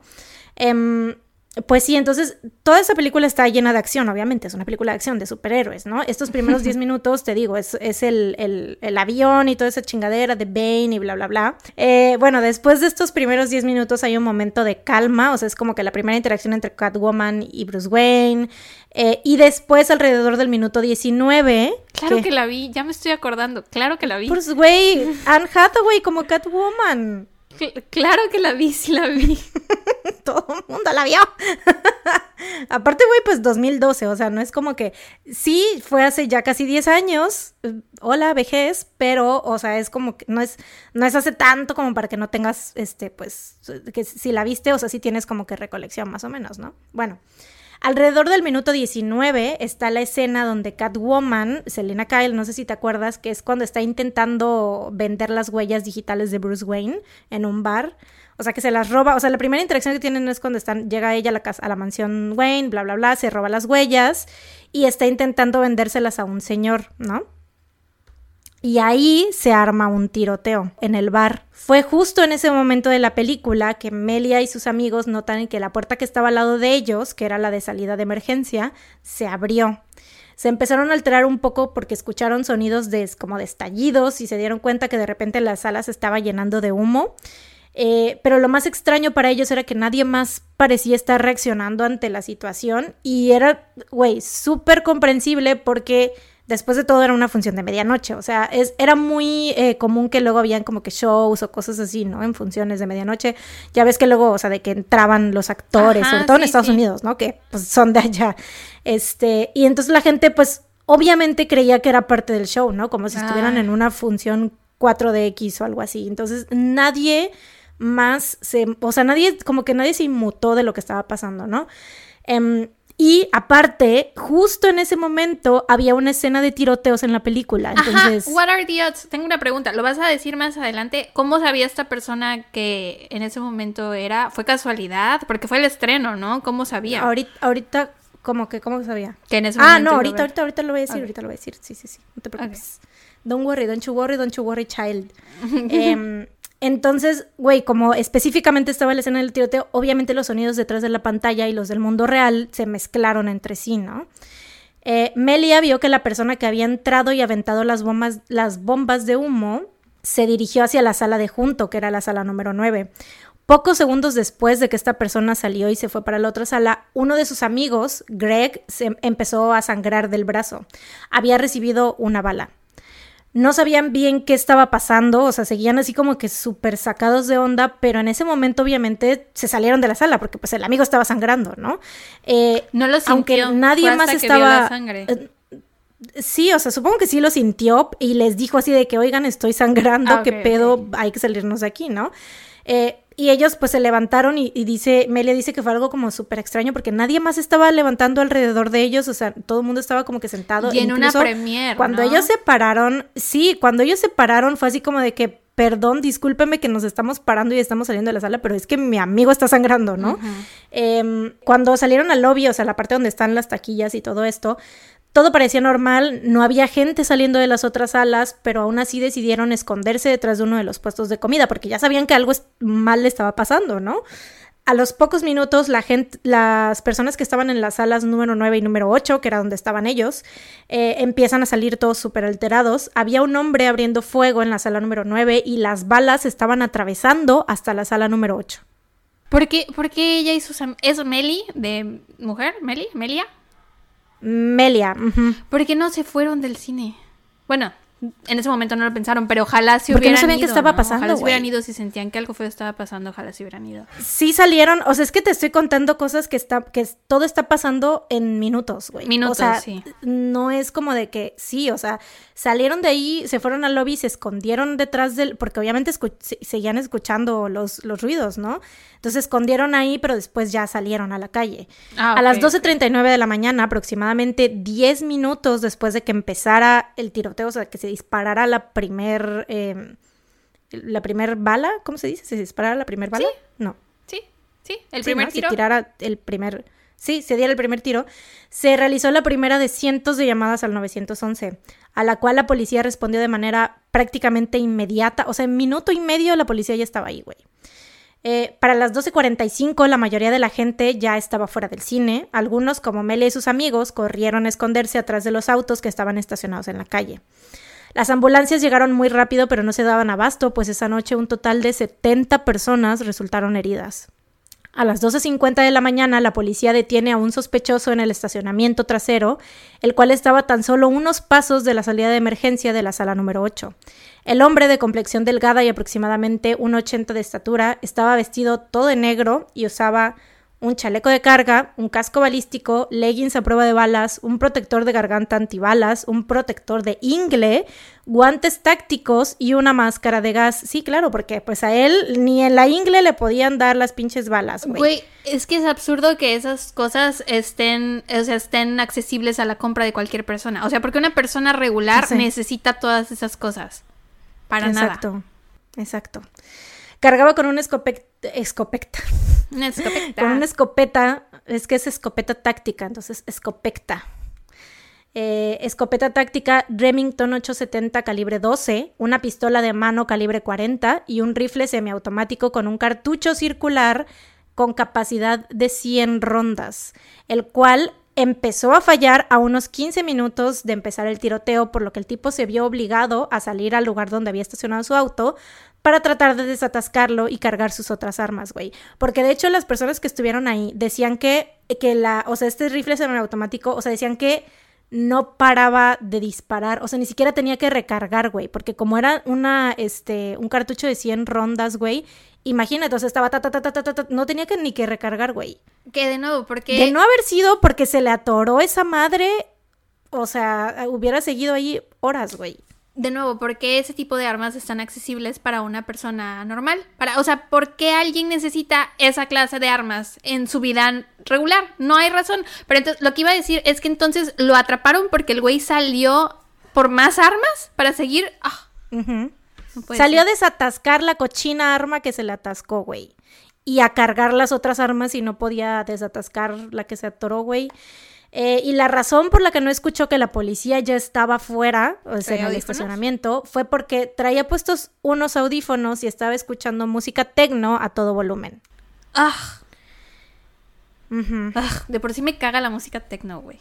Aparte, güey, ¿verdad? Aparte, o sea, soundtrack para ir a, güey, o sea, qué chingados, güey. La policía prendió en el momento al sujeto, pero a pesar de lo fácil y rápido que fue agarrar al responsable, el daño ya estaba hecho. No había nada que se pudiera hacer por las 12 personas que habían perdido la vida adentro de aquellas salas de cine. Les voy a hablar un poquito de cada una de las víctimas y aquí fue donde hace rato que estaba redactando le dije a Sara que así de, güey, no puedo parar de llorar. Cuando termine de decirles, de, de, contarles sobre las víctimas, van a saber por qué, porque hay como, güey, es que es como de cuáles son las probabilidades de que haya, eh, o sea, estas coincidencias entre las personas, ¿sabes? Eh, primero, Alexander Boyk, o AJ, como le decían su familia y amigos, tenía 18 años, se acababa de graduar de la preparatoria Gateway, donde formaba parte del equipo de béisbol. Estaba planeando ir a la Universidad de Arte y Diseño de Rocky Mountain, pues su sueño era convertirse en maestro de arte y abrir su propio estudio. El 19 de julio fue a la premiere de The Dark Knight Rises en Century 16 con su novia y un amigo. Jonathan Blanc, de 26 años, era padre de una niña de 4 años y un niño de 2 años. Había servido para la Marina en el Golfo Persa y el, el Mar Arábico del Norte en 2004 y 2009. Sus planes a futuro eran convertirse en un Navy SEAL. O sea, era como, güey, este vato era como un héroe por naturaleza, ¿sabes? O sea, como que estaba dispuesto siempre a arriesgar su vida por el, por el bien de otros y esta parte de su espíritu se vio reflejada la madrugada del 20 de julio cuando empujó a su esposa debajo de las butacas, salvándole la vida y recibiendo las balas por ambos. Ah. Jesse Childress, de 29 años, era un operador de cibersistemas de las Fuerzas Aéreas de Colorado. Le gustaban mucho los deportes y era súper fan de los cómics, las películas de superhéroes y, por supuesto, de Batman. Se acababa, de hecho, de comprar un Sion negro, o sea, un coche, un auto sedán, al cual había nombrado el Batimóvil. Mm. Jesse era muy querido y respetado entre sus compañeros. Varios de ellos volaron a Aurora para estar en el memorial que honró a las víctimas del tiroteo. Gordon Cowden, de 51 años, llevó a sus dos hijos adolescentes al cine, tenía su propio negocio y era un hombre dedicado por completo a su familia. Era un papá muy atento y cariñoso al que le gustaba mucho viajar y consentir a sus hijos. De hecho, pues, o sea, por eso él, supongo, no sé si era o no fan de Batman, pero iba porque iba a llevar a sus hijos. Em, afortunadamente los hijos de Gordon sí salieron ilesos. Em, John Larimer, de 27 años, tenía un año de haberse unido a la Marina y estaba sirviendo como técnico criptólogo en la base aérea de Buckley. Sus compañeros lo describen como una persona con muy buen humor y bastante habilidoso e inteligente, tenía muy buena memoria y excelente dicción y ortografía, lo cual lo hacía sobresalir mucho en su puesto. Michaela Medek, de 23 años, estaba estudiando en la Universidad de Aurora con planes de graduarse en el 2015 y también estaba trabajando en un subway para poder ahorrar dinero y juntar para eh, irse de viaje a la India.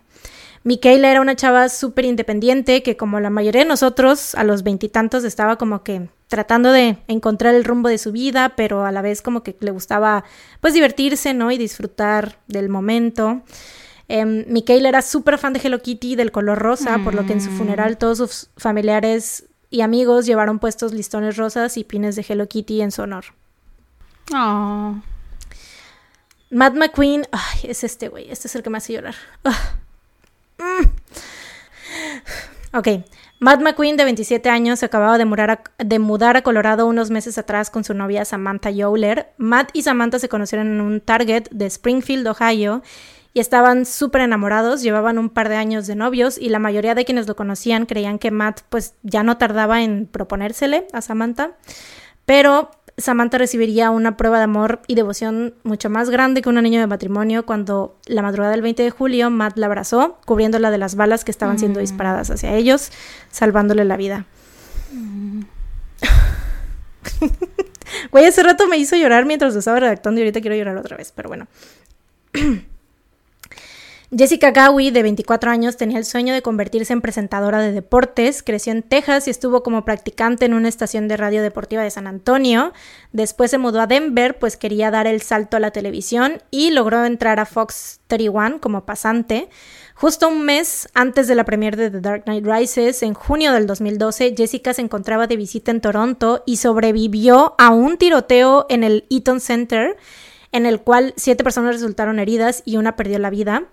Que, güey, ¿cuáles son las probabilidades de que estés en un tiroteo, lo sobrevivas y luego... Güey. Qué para, poca para madre. un mes después, güey. Qué poca madre. Sí, güey. Después de, de haber vivido este traumático evento, Jessica escribió en su blog lo siguiente. El sábado me fue mostrado lo frágil que es la vida, vi el terror en los rostros de los espectadores, vi a las víctimas de un incesato crimen, vi vidas cambiar, me fue recordado que no sabemos cuándo o dónde nuestro tiempo en la Tierra terminará, cuándo o dónde respiraremos nuestro último aliento. Verga, güey, o sea... O sea, es que cuáles son las probabilidades, o sea, justo acabo de tener ese, ese evento y... Parece salido de pinches Destino Final, o sea, parece como ves en Destino Final cuando logran esquivar la muerte y entonces los persigue y los persigue hasta que los atrapa, así suena, güey, qué poca madre. Justo, güey. Justo, o sea, y en un, en un tiroteo también. Sí, de la misma pinche forma. ¿Cuáles, ¿cuáles son las probabilidades, güey? Pobre su familia. Alex Sullivan, de 27 años, era empleado del Century 16. Aparte, ¿te imaginas lo que debió estar pasando por su mente cuando se dio cuenta que estaba de nuevo en esa situación? Imagínate, güey, exacto. O sea, yo no sé. No, o, sea. Pobrecita. Neta, sí, es como que. Ah está, está muy cabrón, ¿no? O sea, esa, esa coincidencia está demasiado cabrona. Eh, Alex Sullivan, de 27 años, era empleado del Century 16, pero pidió que le dieran libre ese día para ir a la premiere de The Dark Knight Rises a celebrar su cumpleaños. Su familia lo describe como un hombre muy inteligente, con muy buen sentido del humor y muy amado por su esposa, familia y amigos. Alex era súper fan de Batman y estaba muy emocionado por la premiere. Una hora antes del estreno, escribió en su Facebook, ay, voy a llorar otra vez. no puedo, maldita sea. Ok. Escribió en su Facebook, hashtag The Dark Knight Rises, oh por Dios, estoy haciendo cuenta regresiva para el inicio, no puedo esperar, este va a ser el mejor cumpleaños. Mm. Alex Tevez, de 24 años, era de Arizona, pero estaba viviendo en Denver después de haberse graduado de la Universidad de Denver, obteniendo una maestría en asesoramiento psicológico. Alex también murió protegiendo a su novia de los disparos. Y eso es lo que te digo que, güey, ¿cuáles son, o sea, tres de las 12 víctimas, güey, tres de los hombres de, de las 12 víctimas murieron salvando a sus parejas, güey. O sea, Hay demasiadas, demasiadas cosas que dices cuáles son las probabilidades con las personas que perdieron la vida. Por ejemplo, hay muchos que son marinos o navales o militares, como héroes. Sí, sí, hay como dos. Y o aparte, tres. y aparte está la chava esta que estuvo en dos tiroteos y ahora esta otra similitud de que tres perdieron. Hay demasiadas cosas que son muy parecidas. Sí, güey. Te dije, güey. Ahí va otra, Rebecca Ann Wingo, de 32 años. Bueno, otra que es parte de las que acabas de mencionar. También había estado en otro tiroteo. Era madre de dos niñas. no, cállate, espérate. Ah. ya estás, te quedaste atorada ahí. Es que no lo eh, era mamá de dos niñas. Ya sé, güey. Era mamá de dos niñas y después de la preparatoria se había unido a las Fuerzas Aéreas como traductora de chino mandarín, idioma que dominaba güey, tres personas de aquí eran de las Fuerzas Aéreas, o estaban en la Marina, o estaban en, o sea, ¿sabes? De hecho, yo creí que esa era la similitud de la que estabas hablando. Cuando me empezaste, cuando dijiste, es que cuáles son las probabilidades de que hayan tantas Es que hay varias. Empezaste a decir esas y yo decía, bueno, sí las veo, ¿no? Porque las estaba buscando. Y yo dije, wow, sí, hay muchas. Pero hay más de las que pensé, wow. Parece un cine temático. Sí, parece que como que todas las personas eran, estaban en un nicho muy, muy así, muy específico, ¿no? Sí.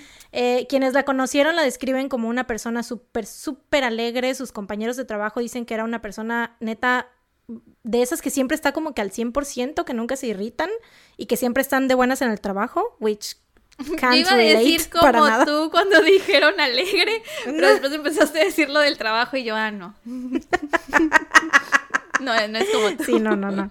No, o sea, Rebeca era feliz en, todos lados, güey. Entonces, o sea, súper. Todos como que tienen ese recuerdo de ella, o sea, como de una persona muy, muy alegre que no se irritaba con nada. Entonces. Y por último, Veronica Moser Sullivan, de 6 años, fue a la premiere de The Dark Knight Rises con su mamá Ashley Moser, de 25. Verónica era hija única, una niña muy alegre, hiperactiva, que acababa de aprender a nadar. Ashley fue llevada al hospital por heridas graves en el cuello y en el abdomen. Estuvo en condición crítica, pero logró sobrevivir, quedando paralizada de la cintura para abajo. Y esas son las, dos, las 12 víctimas del tiroteo en la premier de Dark Knight Rises. Y ahora... ¿La mamá sí falleció? ¿Mm? Dijiste que había ido con su mamá. ¿Su mamá sí se murió? No, dije, la mamá Ashley Moser fue llevada al hospital por heridas graves en el ah, cuello y el abdomen, estuvo en condición crítica, pero logró sobrevivir quedando paralizada la cintura para abajo. La niña fue la que se murió. Ya, ya, ya. Pues sí, y también aparte, ¿sabes qué es la, la, la gran coincidencia? De hecho, todas, todos, todos estaban en sus veintes, güey. Todos, menos el señor que era papá que tenía cincuenta y tantos y había una que tenía como treinta y tantos. De ahí en fuera, bueno, y la niña de seis años, de ahí en fuera todos los demás estaban en sus veintitantos, güey. Em, que pues, o sea, está, sí, y está obviamente en el, pues en el, eso sí tiene sentido porque pues es el público que normalmente va a las premiers y sobre todo de superhéroes y todo eso, pues es gente que está en sus veintes, ¿no? Em, y ahora, la neta, güey, si por mí fuera, yo no hablaría de este pendejo, pero pues lo voy a hacer porque sé que muchos de nuestros escuchas quieren saber qué pedo con este imbécil, ¿no? James Egan Holmes es originario de Riverside, California, atendió a la Universidad de California, es estudiante de honor y candidato para un doctorado del Centro Médico de la Universidad de Colorado. Lo más frustrante, güey, o sea, yo creo que de aquí ya se pueden dar cuenta de un par de cosas, pero... O sea, este vato nació con todos los privilegios, güey. En primer era hombre, ¿no? Hombre blanco, de clase media alta, buena educación, buena familia, Güey, o sea, es como si estuvieras jugando uno y que te reparten las cartas, las ves y, te y tienes todos puro comodín, más cuatro, más cuatro, más cuatro, más cuatro. Puro más comodín, exacto. Así es, así es, güey. Así nació este vato, güey, con todos los privilegios habidos y por haber. Pero bueno, en el 2011 este vato se inscribe como estudiante en un doctorado de neurociencia porque pues era inteligente, güey, o sea, tenía, o sea, era bueno para la escuela, pues recibió una beca de 21.600 dólares por parte del Instituto Nacional de la Salud, más otros 5.000 por parte de la Universidad de Colorado. En el 2012, ay, es que neta me emperra, me emputa leer esto porque es como de... Ah, obviamente no estaba consciente de todo, o sea, tenía la puta vida resuelta, güey. Qué chingados Ah, en el 2012 buscó ayuda en el centro de salud clínica después de cortar con su novia. Entró a terapia y lo diagnosticaron con ansiedad y síntomas de síndrome obsesivo compulsivo. Y además la trabajadora social asignada... Pero recuerda que esas cosas, o sea, la enfermedad mental no, no discrimina de Ah, no, sí, sí, sí. Es que como dijiste que tenía la vida resuelta y después dijiste que tenía ansiedad y depresión. Ajá, sonó como si estuvieras diciendo, ¿cómo vas a tener ansiedad? No te referías a eso. No, no, no. No, no, no, no. No, y no dije que tuviera depresión, solo ansiedad. Y em, OCD, ¿no? Y obsesivo, ajá. Pero, este, ah, bueno, además la trabajadora social asignada de tratarlo detectó que James tenía como que tendencias a pensamientos violentos, homicidas, pero no lo consideró una persona peligrosa para la sociedad, pues él en las entrevistas le dijo que nunca había lastimado a nadie y que no planeaba hacerlo, o sea, era como que leve, ¿sabes? Su pedo, sus, sus pedos eran leves, no era como que, ay, o sea, no tenía pedos tan, tan, tan graves o por lo menos que estuvieran diagnosticados así, ¿no? Em, ese mismo año empezó a fallar en la escuela y a reprobar los exámenes y aunque la universidad no planeaba expulsarlo, James dejó la universidad sin darles ninguna explicación. El 22 de mayo del 2012, James, es que, ¿sabes qué? Hay muchas, hay como que, hay cosas que a lo mejor te podrías, podrías decir, bueno, es que tenía pedos, bueno, es que no sé qué, bueno, es que bla, bla, bla, pero hay otras cosas que dices, güey, mm, la neta, o sea, solamente, eh, no sé, güey, estaba como que haciendo las cosas para, para él, para su propia como gloria o qué sé yo, ¿sabes? Bueno, aunque tuviera pedos o no, lo que hizo está súper mal. No, que tengas, que tengas pedos no justifica que, lo, que vayas y tiro. Claro, claro, claro, claro. Pero ¿sabes qué? Es que siento como que una diferencia entre otros eh, perpetradores que sí tenían como que pedos muy cañones de salud mental y todo este pedo. Y porque eso es algo muy serio, ¿no? Que se tiene que tratar y que es como que si pudieran haberlo prevenido antes, bla, bla, bla, ¿no? Entonces, pero este vato quiero que como que lo distingan que no está en ese, en ese nicho, ¿sabes? Porque, o sea, en este caso yo no me puedo poner a hablar, eh, este, como que mm, de la complejidad que ya hemos hablado antes, por ejemplo, en, el, en nuestro episodio de tiroteos, que está en Patreon, este, nos pusimos a hablar de esa complejidad un poco de, en cuanto al, al estado mental y todo ese pedo, ¿no? O sea, porque es algo, es un tema muy complejo, pero en este caso no aplica eso, o sea, este vato, eh, neta, era un cara de verga, güey. O sea, es, bueno, es un cara de verga, es un imbécil, güey, ¿sabes? Pues sí, el 22 de mayo del 2012, James compró una pistola Glock calibre 22 en una tienda Gander Mountain en Aurora. Seis días después, el 28 de mayo, compró una escopeta Remington 870 en una tienda Bass Pro en Denver. El 7 de junio compró el rifle semiautomático Smith, Smith Wesson y todas las armas fueron compradas obviamente de manera legal y en las tres tiendas revisaron que James no tuviera antecedentes, porque ya sabes, this is America. Sí, sí, sí, y aparte así estaban ya seguros de que nada mal iba a pasar. Sí, ya, ya. Mm, ya. En los cuatro meses anteriores al tiroteo, James, porque aparte luego mucha gente también, y otra cosa que discutimos mucho en, el, en aquel episodio era el pedo de que revisaran, de los antecedentes, de que revisaran si la persona tenía salud mental, problemas de salud mental, etc, etc, Pero, por ejemplo, en este caso, James no tenía antecedentes, no tenía, o sea, ni, ni criminales, ni nada de, de, que, es, de que hubiera estado hospitalizado, de que hubiera tenido, de que estuviera en terapia o qué sé yo, o sea, ¿sabes? No había nada. Entonces, aunque revisaran, no había nada. Sí, es que siento em, que eso de que revisen los antecedentes y, eso es para que les den permiso de comprarse un arma, pero debería ser que no sea automática. No necesita nadie un arma como las que él compró. Nadie. Exacto. Exacto, ¿para qué vas a querer todas esas chingaderas, güey? Pero bueno, en los cuatro meses anteriores al tiroteo, James también había comprado 3.000 rondas de munición para la pistola, 3.000 para el rifle y 350 cartuchos para la escopeta. Lo cual, güey, o sea, en primera, ¿cómo chingados? O sea, yo no soy quien para juzgar en qué gasta su dinero la gente. Pero a él sí lo puedes juzgar, claro que sí. Pero exactamente, o sea, es como que dices, güey, todo esto, o sea, las cantidades que te estoy hablando, ¿cuánto cuesta todo eso, güey? ¿Sabes? O sea, e, este, el hecho de que este vato haya podido costearse, comprar todo eso, porque aparte ni siquiera estaba trabajando, güey.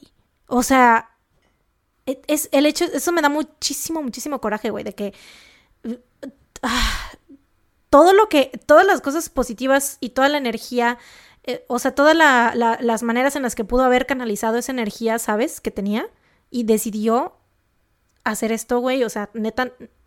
Ah. Eh, antes de irse a la, de, a la premiere de The Dark Knight Rises en el Century 16, James dejó su apartamento lleno de trampas y bombas caseras. Y de hecho, una de las vecinas, creo que su vecina de al lado, tocó a su puerta esa noche porque pues el vato dejó una bocina con música encendida a todo volumen, de seguro música tecno. tecno. Em, probablemente, y como la vecina era tipo Sara, así de que, güey, qué asco, quita esa madre. Pon BTS. si vas a tener música a todo volumen, pon Butter, güey, o sea, ¿qué te pasa? Em, aparte, bueno, no, en ese año, iba a decir, en ese año ya estaba BTS, No, pero todavía no, no todavía no, todavía no Pero hubiera podido poner One Direction. One Direction en ese Sí. entonces, sí, sí, sí. Em, bueno, la vecina obviamente dice, güey, ¿qué pedo con esa pinche música tecno? Y estoy harta. Gira la perilla y nota que la puerta, o sea, porque le estaba tocando la puerta y no respondía, ¿no? Entonces gira la perilla y nota que la puerta no tenía seguro. Entonces, en ese momento dijo como que sintió que algo no estaba bien y decidió mejor Ay, no qué abrir. bueno. Y qué bueno porque esto obviamente le salvó la vida porque de haber abierto hubiera activado todas las trampas y las bombas caseras que tenía James en su departamento. Güey, como si fuera el pinche So, el vato de Exacto, So. güey. Aparte, o sea, a todas las personas de su departamento les hubiera ahí, o sea, no mames, porque tenía como que eran eh, bombas caseras, pero güey, yo vi las fotos y eran, o sea, estaban llenas de balas, o sea, de las 3000, y bueno, 6000 balas que había comprado por separado, obviamente no se llevó todas las 3000, se llevó no sé cuántos, se llevó cientos, pero no sé cuántos a- a- al, al cine, pero en su casa había dejado la mayoría y las había ocupado para las bombas caseras, güey. What the fuck? Em. Lo que me estabas preguntando hace rato de que cómo, si sabía este, que era la premier o si había, que cómo la había hecho, no sé qué, pues él sí sabía que era la premier, el vato compró un boleto para la película y entró, que de hecho el boleto para, este, que él compró era para otra sala, pero como era de esos cines en los que no te piden, este, Boleto en- afuera de cada Boleto sala, ¿no? Como aquí. afuera de cada sala, ajá. Entonces, este, es, es que te lo piden, están como en una entrada y ya tú entras solito a la sala que, que te toca. Este, pues el vato entró a la sala número 8 porque sabía que era la que tenía la salida de emergencia que daba directo al estacionamiento trasero, donde podía estacionar su auto a unos cuantos pasos de la puerta. Pero mi duda es cómo supo en qué momento, o sea, él lo planeó para que fuera en el momento de la balacera de la película o fue pura casualidad o cómo sabía. No, no, no sabía. O sea, sea, las fue 12 con casualidad. 5. Él entró. Sí, a- porque a, a eso voy, a eso voy con, con el momento en el que salió de la sala. A las 12 con 5, que fue la hora en la que la película comenzó, todos sabemos cómo es en el cine, apagan las luces y ya todos, o sea, ya casi no me este, acuerdo. Platícame cómo es. lo estoy olvidando. ¿Qué es el cine? Te vete, güey, no, ni me hagas, don't go there, voy a ponerme a llorar ahora sí, güey. I'm gonna cry, I mean it. Em, a las 12.05, que fue la hora en la que la película comenzó, le- te digo, apagan todas las luces, entonces James sale por la puerta trasera y la atora con un soporte de plástico para poder volver a entrar. Va a su auto, se cambia de ropa y recoge todas sus... Güey, literal, neta, o sea, no sabes lo cerca. Hay una foto, te la voy a enseñar al rato. Este, hay una foto donde está, se ve que neta el estacionamiento trasero, o sea, güey, está su carro estacionado y la puerta está aquí, güey, enseguida, o sea, unos pasos literal. Entonces el vato, obviamente ya había ido a ese cine y ya sabía, o sea, cuando salió por la puerta vio que dijo, no mames. O Como sea, en los esto está MM aquí- está cinemas, cuando íbamos al cine. Salías y salías exacto, a la sí. calle, no salías como un centro comercial ni nada. Exacto, pero esa puerta ya ves que no se puede abrir por afuera, entonces el vato por eso compró su boleto y entró y ya de ahí atoró la puerta para poder abrirla y volver a entrar. Te digo, va al coche, este, se cambia de ropa y recoge sus armas, que ese, esos fueron, ese fue el lapso de 20 minutos que, que en el que... Qué, qué loco que haya sido justo en ese momento en que eso estaba en la película, güey. Qué loca Ya es la vida. De verdad. Ya sé, güey, ya sé. Porque si lo piensas bien, si hubiese estado en un momento donde, porque justamente, te digo, en, en esa parte, o sea, esos pri- los primeros 20 minutos de The Dark Knight Rises, y, lo, lo volví a ver la película ayer, obviamente con Tenías el que propósito hacerlo de, para la investigación, de darles el, sí. el- el timeline lo mejor que les podía, por No supuesto. Esta es la parte que me encanta. Esta es la parte que me encanta de este trabajo. este, Yo creí que era cuenta- hablar conmigo todos los días. Bueno, también, obvio, eso es el número uno. los primeros 20 minutos, te digo, los primeros 10, o sea, porque estaba yo obviamente viendo el, el timeline, dije, güey, a ver, ¿en qué momento exactamente, no? Eh, los primeros 10 minutos que te digo que son como que un chingo de acción, la parte del avión, todo esto, y hay, después de esos 10 minutos, hay otros buenos 9 minutos más o menos que está tranquilo, Tranquilo. todos, hay puras escenas, puras escenas de conversación. Sí, y así, que se hubiera dado cuenta la gente que los balazos eran en la vida real y no en el cine. Güey, ¿qué pedo con la vida? Y justo en el momento te digo, cuando es el. Es, y yo ya, güey, después de esto te juro que ya. eh, No voy a poder ver igual jamás esa escena de The Dark Knight Rises sin pensar en que eso era lo que estaban viendo las personas que estaban en ese cine ese día, güey. Güey, imagínate cómo se sienten los que trabajaron en la película. Por supuesto, y de eso voy a hablar más adelante. Ok. Ponle un pin a tu comentario, Sara. Eh, así es. A los 20 minutos, te digo, regresa a la sala, tira las bombas de humo en la sala número 8 y se dirige a la sala número 9 donde abrió fuego. Em, hay una foto que le mandé a Sara, ahorita la, la está viendo, em, donde es uno de esos tubos gruesos de cemento que a veces hay en los estacionamientos o fuera de las plazas, como de unos 20 centímetros de diámetro, los que son así, o sea, de cemento, cemento. Y este tubo, o sea, esta foto es de un tubo que estaba ahí en el estacionamiento y tiene un hoyo de bala de la escopeta que usó James que lo atraviesa por completo. Y yo siento, o sea, a mí neta me da, oh, porque, o sea, es ahí que te das cuenta del tamaño y del impacto de las balas que alcanzaron a las víctimas. O sea, y es, o sea, es un literal un hoyo, o sea, si atravesó un pinche tubo de cemento que tiene, o sea, güey, neta, no, no, como que me cuesta trabajo poner en perspectiva todo, güey. Eh, y también hay otra foto, que es la otra que la que te pasé, que to- las dos, ambas fotos vamos a ponerlas en Instagram y en Facebook. Esta otra foto es de un render que muestra la trayectoria de todas las balas que fueron disparadas en esa sala de cine. Ala. Ujú.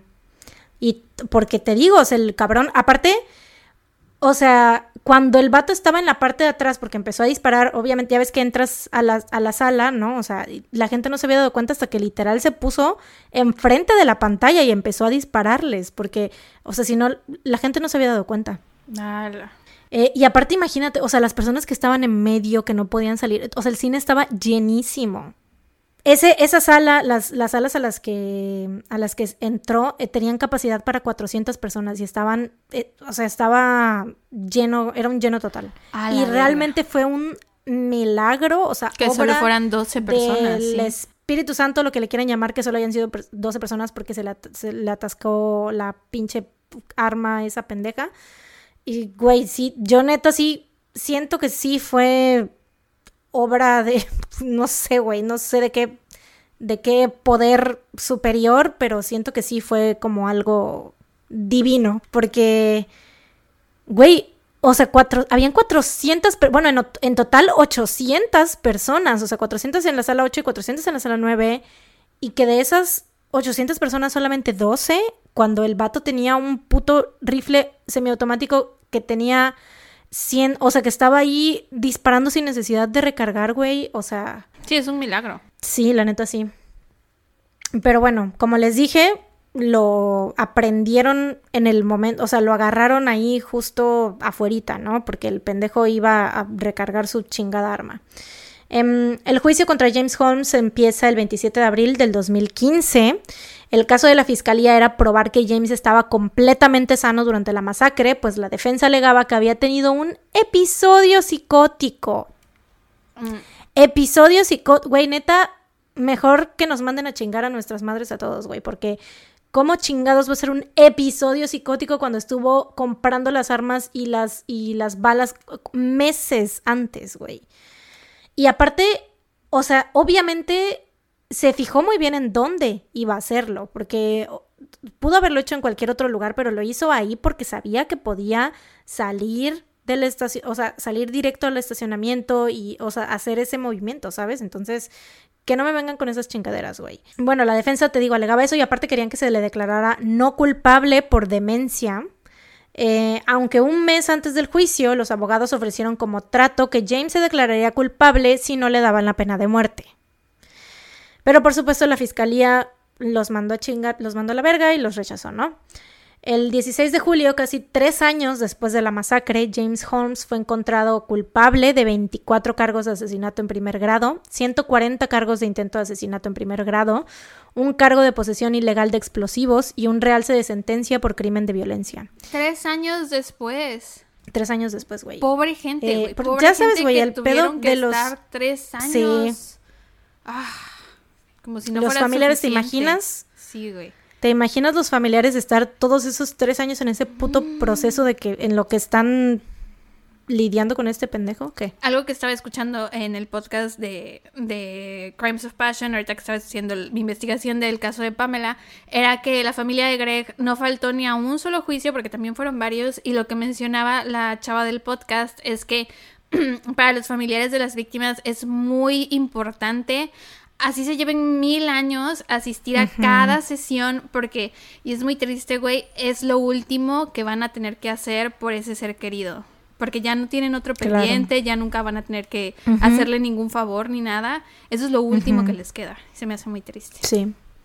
Sí. Y así estas, o sea, 12 familias, güey. 12 familias.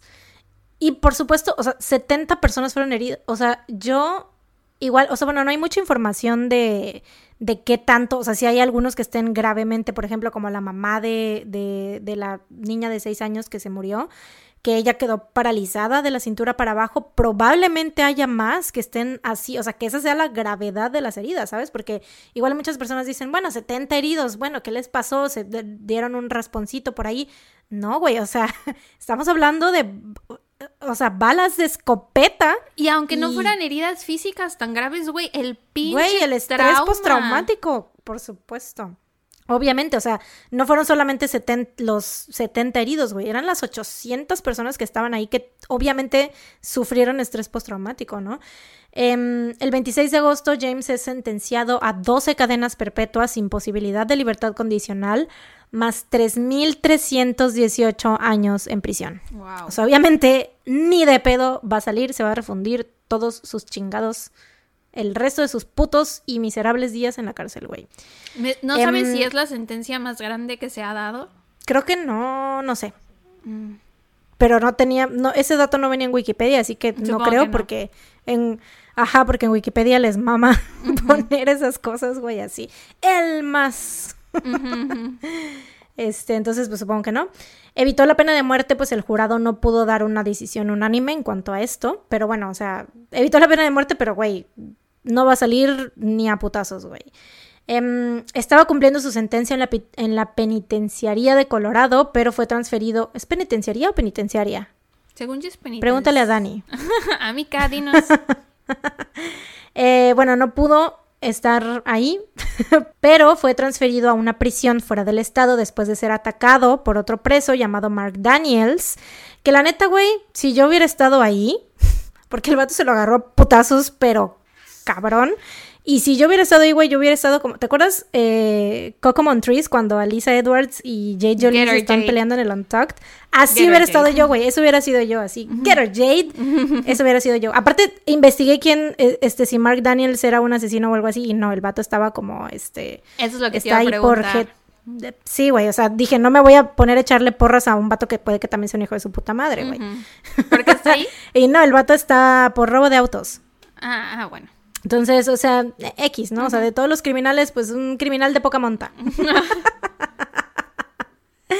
Eh, entonces sí le puedo echar porras, sí le puedo echar porras por haberse agarrado putazos a este pendejo. Em, en el 2017 James es transferido a otra prisión de máxima seguridad en Pensilvania.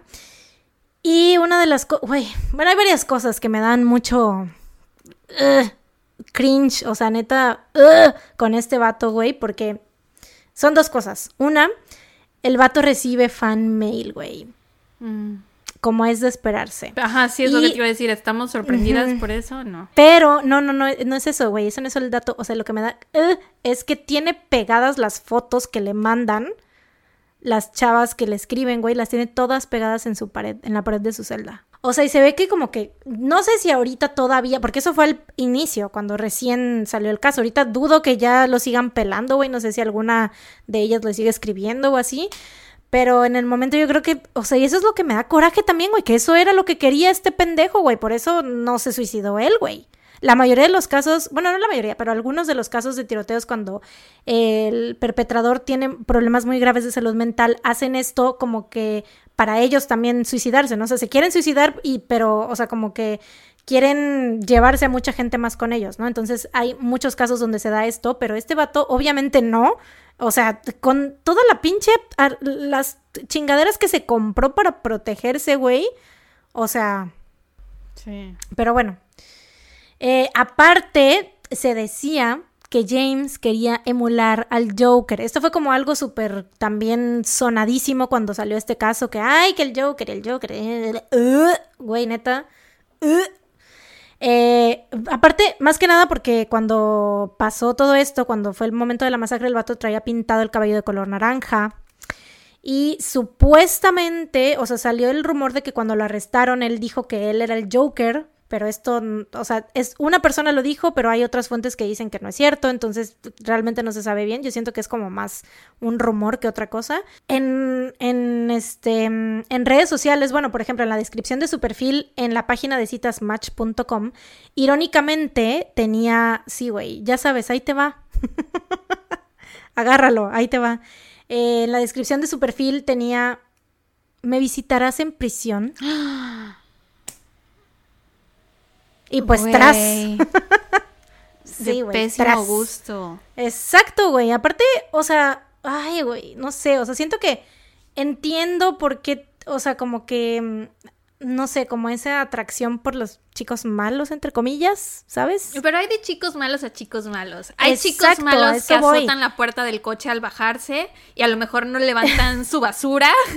Y hay chicos malos que matan gente inocente. Exacto, exacto, ¿no? Y aparte, o sea, para mí chico malo es más la pinta, ¿sabes? O sea, el, el cabello y chico malo según la sociedad, ¿no? De que el cabello largo, que, ay, que chaquetas de cuero, que, mmm, pantalón, acá, mmm, rockerón, ¿sabes? O sea, eso para mí es chico malo, no es de que haga cosas malas realmente. Eh, pero ese vato, o sea, era como que, ay, güey, no sé, o sea, por eso muchas, y ves su foto y es como que entiendes, o sea, no, no que, ay, güey, es que no sé cómo decirlo para no de una manera que no se escuche como que le estoy, este, dando la razón a las chavas que, ¿sabes? Pero, o sea, entiendo por qué, porque no es feo el vato. Y, o sea, dices, ay, el Joker. O sea, el Joker es un personaje muy enigmático que, mm, pues, muchas personas están, se sienten como que, este, atraídas hacia él, ¿no? A eso me refiero, ¿no? Entonces, este vato al decir, ay, soy el Joker, es como que, ay, el Joker de la vida real, güey, qué asco. O sea, claro que estas chavas no las podemos juzgar como podemos juzgarlo a él, pero pues su comportamiento también deja muchísimo que desear, ¿no? sí, aparte había leí una de las cartas que le mandaron y era la chava era como de, ay, o sea, la neta no decía nada así como intenso ni nada, al contrario, era más como de no sé qué te guste, pero siento que nos gustan las mismas cosas y que no sé qué, y bla, bla, bla, y así. Como que era como muy... Como siento que sabía que otras personas lo iban a leer, entonces como que se guardó, ¿sabes? Entonces era como, quiero conocerte, quiero saber qué te gusta y quiero ver que no sé qué, que bla, bla, bla, y escríbeme y no sé qué. Chale, güey, qué horror. Pero bueno, también aparte, personas que lo conocían o que habían interactuado con él decían que como que era de esos, esos vatos que se esforzaba por parecer raro y a veces hacía una voz como que muy exagerada y como que muy, pues así tipo el Joker, ¿no? Así como que, eh", ¿sabes? Em, lo que, güey, yo digo, o sea, a ver, si eres un hombre blanco, privilegiado, de clase media alta, inteligente, y todo este pedo, güey, tienes estos, estos tipos de pensamientos que dices, ay, quiero, este, matar gente o qué sé yo, güey, pues no mames, no sé, güey. Dibuja una novela gráfica, escribe una novela gráfica, güey, ¿sabes? O sea, eh, las siento que la ficción está para eso, ¿no? O sea, como que para sacar ese tipo de cosas, los pensamientos, ya sea tristes, malos, buenos, eh, eh, retorcidos o todo lo que tú quieras, ¿no? O sea, para eso está el arte y para que se quede ahí en ficción y que no lastimes a pinches nadie, ¿no? O sea, este vato pudo haber hecho eso, o sea, con el dinero que tenía, güey, y con los privilegios con los que nació, el vato se pudo haber convertido, o sea, eh, te digo porque pues era una persona 100% capaz e inteligente, güey, se pudo haber convertido en un escritor, o sea, ¿sabes? O algo así, una, una chingadera así, no estoy diciendo que específicamente, pero en eso pudo haber canalizado su energía, güey. Y lograr lo mismo que lo que él quería era como que la atención, si lo que quieres es la atención y la fama y esas chingaderas o algo así, porque obviamente qué jodido hacerte conocido por algo así, ¿no? Pero pues es inevitable, obviamente, si se volvió conocido. Em, pero, güey, ¿por qué no canalizarlo de una manera positiva y decir, güey, pues quiero escribir y hacer estas cosas y voy, voy a ser conocido por eso, por mi obra y que la gente me admire y me quiera y no que estar, o sea, tener que cobrar la vida de 12 personas inocentes nada más por tus chingaderas, güey, ¿sabes? Ah, pero bueno, ya se fue el rant. este caso este, fue mundialmente conocido, obviamente, cuando salió, pues, güey, todo mundo se enteró. Obama, que era el presidente en aquel entonces, dio un comunicado al respecto, este, pues obviamente mostrando su respeto hacia las víctimas y las familias de las víctimas, etc. Incluso Christian Bale, el actor que interpretó a Batman en la trilogía del Caballero de la Noche, viajó hasta, hasta Aurora para estar con las familias de las víctimas y visitar a todas las víctimas que se estaban recuperando en el hospital. Em, en una entrevista dijo que a él, de plano, o sea, él le es imposible volver a ver The Dark Knight Rises porque no puede verla sin pensar en las víctimas. Claro.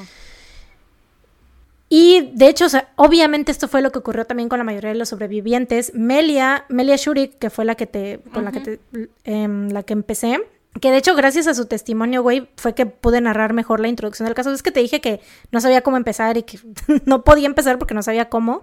Eh, pues gracias a este testimonio de, Melia fue que logré como que empezar y, narrar mi caso.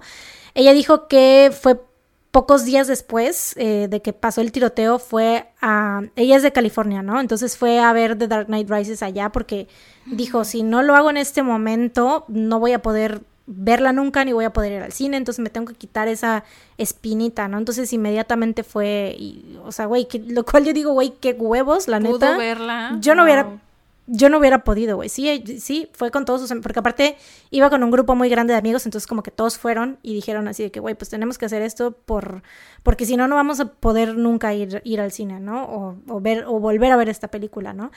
Em, y de hecho ella dice que pues de todos modos, o sea, aunque hizo esto, obviamente sigue sufriendo de estrés postraumático, ya no disfruta ir al cine. Cada vez que está en lugares donde hay muchas personas, está siempre muy alerta y busca lugares donde esconderse o cómo podría escapar rápido si alguien empezara a disparar. Lo cual yo siento que obviamente les pasó a todas las demás víctimas, ¿no? O sea, es, es, obvio. Y, y güey, ah, de la chava esta Jessica, la que vivió los dos tiroteos, o sea, supongo que eso, o sea, es lo que me da, ah, porque ese testimonio que dio, eh, que dio Melia, digo, güey, obviamente esto, esto era lo que estaba pensando Jessica también en ese momento, ¿no? O sea, supongo que también dijo, o sea, ya reaccionó de manera diferente, ¿no? Pero bueno. Eh, por último, cuando fue la premier del Joker, algunos familiares de las víctimas, que ya ven que el Joker fue en qué, se estrenó en 2018? Sí, 2018, ¿no? 19. 2018, 19. 2019. 19. Algunos familiares de las víctimas le enviaron una carta a Warner Bros. externando sus preocupaciones sobre cómo el personaje podría influenciar a algún otro individuo que esté mal de la cabeza. Y pues más que nada, o sea, no, les pidieron así como de que, ay, no sacan la película ni nada, pero les pidieron que donaran a grupos que ayudaran a víctimas de violencia causada por armas. Eh, pero la verdad es que no sé qué tipo de respuesta les dio Warner, pero lo que sí sé es que Joaquín Phoenix en todas las entrevistas siempre decía lo mismo. Igual el director, este, Todd Phillips, me parece que es, siempre ellos estaban como que están muy conscientes de este tema y ellos decían que, o sea, de hecho Joaquín Phoenix es su amigo del podcast con la película es que más que amigo del podcast es la segunda vez que lo mencionamos hoy ya sé cuáles son las probabilidades. Amigo del podcast. Em, también hace rato, hace rato que lo mencionaste, dije yo, uy, y lo vamos, lo voy a volver a mencionar al final, pero no lo quise decir. Em, pues sí, él siempre dice que, bueno, en las entrevistas que daba siempre decía que él estaba como muy agradecido con el director porque le había dado la oportunidad de hacer una película que hablara sobre salud mental disfrazada de película de, superhéroes o de supervillanos, ¿no? Entonces siempre sacaban así a, la luz este, este tema sobre la salud mental y todo esto. Em, la madre de Jessica Gowie dijo que ella ya no podía ver nada relacionado a Batman o al Joker porque veía la cara de la persona que había asesinado a su hija. Verga. Y esto es todo por el tiroteo en la premiere de Dark Knight Rises en Aurora, Colorado. Chale, güey, qué triste. I know. Mis fuentes fueron el video. Voy a buscar una foto del güey. ¿Cómo se llama? James Holmes. Mientras doy mis fuentes. Mis fuentes fueron el video I Survived the Movie Theater Shooting in Aurora, Colorado de BuzzFeed Unsolved Network, el cual pues muestra el testimonio narrado por Melia Shurik. Se los recomiendo mucho si hablan inglés, está en la entrevista y pues, o sea, lo sientes, o sea, lo sientes mucho. De hecho, gracias a este video fue que me decidí totalmente por hacer por cubrir este caso, porque dije, güey, la neta, o sea, realmente quiero hacer otro tiroteo, pero bueno, lo hice. Los artículos Remembering the 12 Victims of the Aurora Theater Shooting Seven Years Later de The Denver Channel, National Heroes Day Remembering the 12 Killed in the Aurora Theater Shooting de Fox Denver, Colorado Movie Theater Shooting As It Unfolded Timeline de Amanda Holpuch para The Guardian, eh, A Look Back at the Aurora Colorado Shooting Five Years Later de Julia Jacobo para ABC News. Powerful Photos Released from Aurora Theater Shooting de CBS News. Em, Aurora Shooting Victims Voice Fears Over Joker in Letter to Warner Bros. de Ryan Parker para el Hollywood Reporter y Wikipedia. Güey, sí, sí había visto ya la foto de este güey.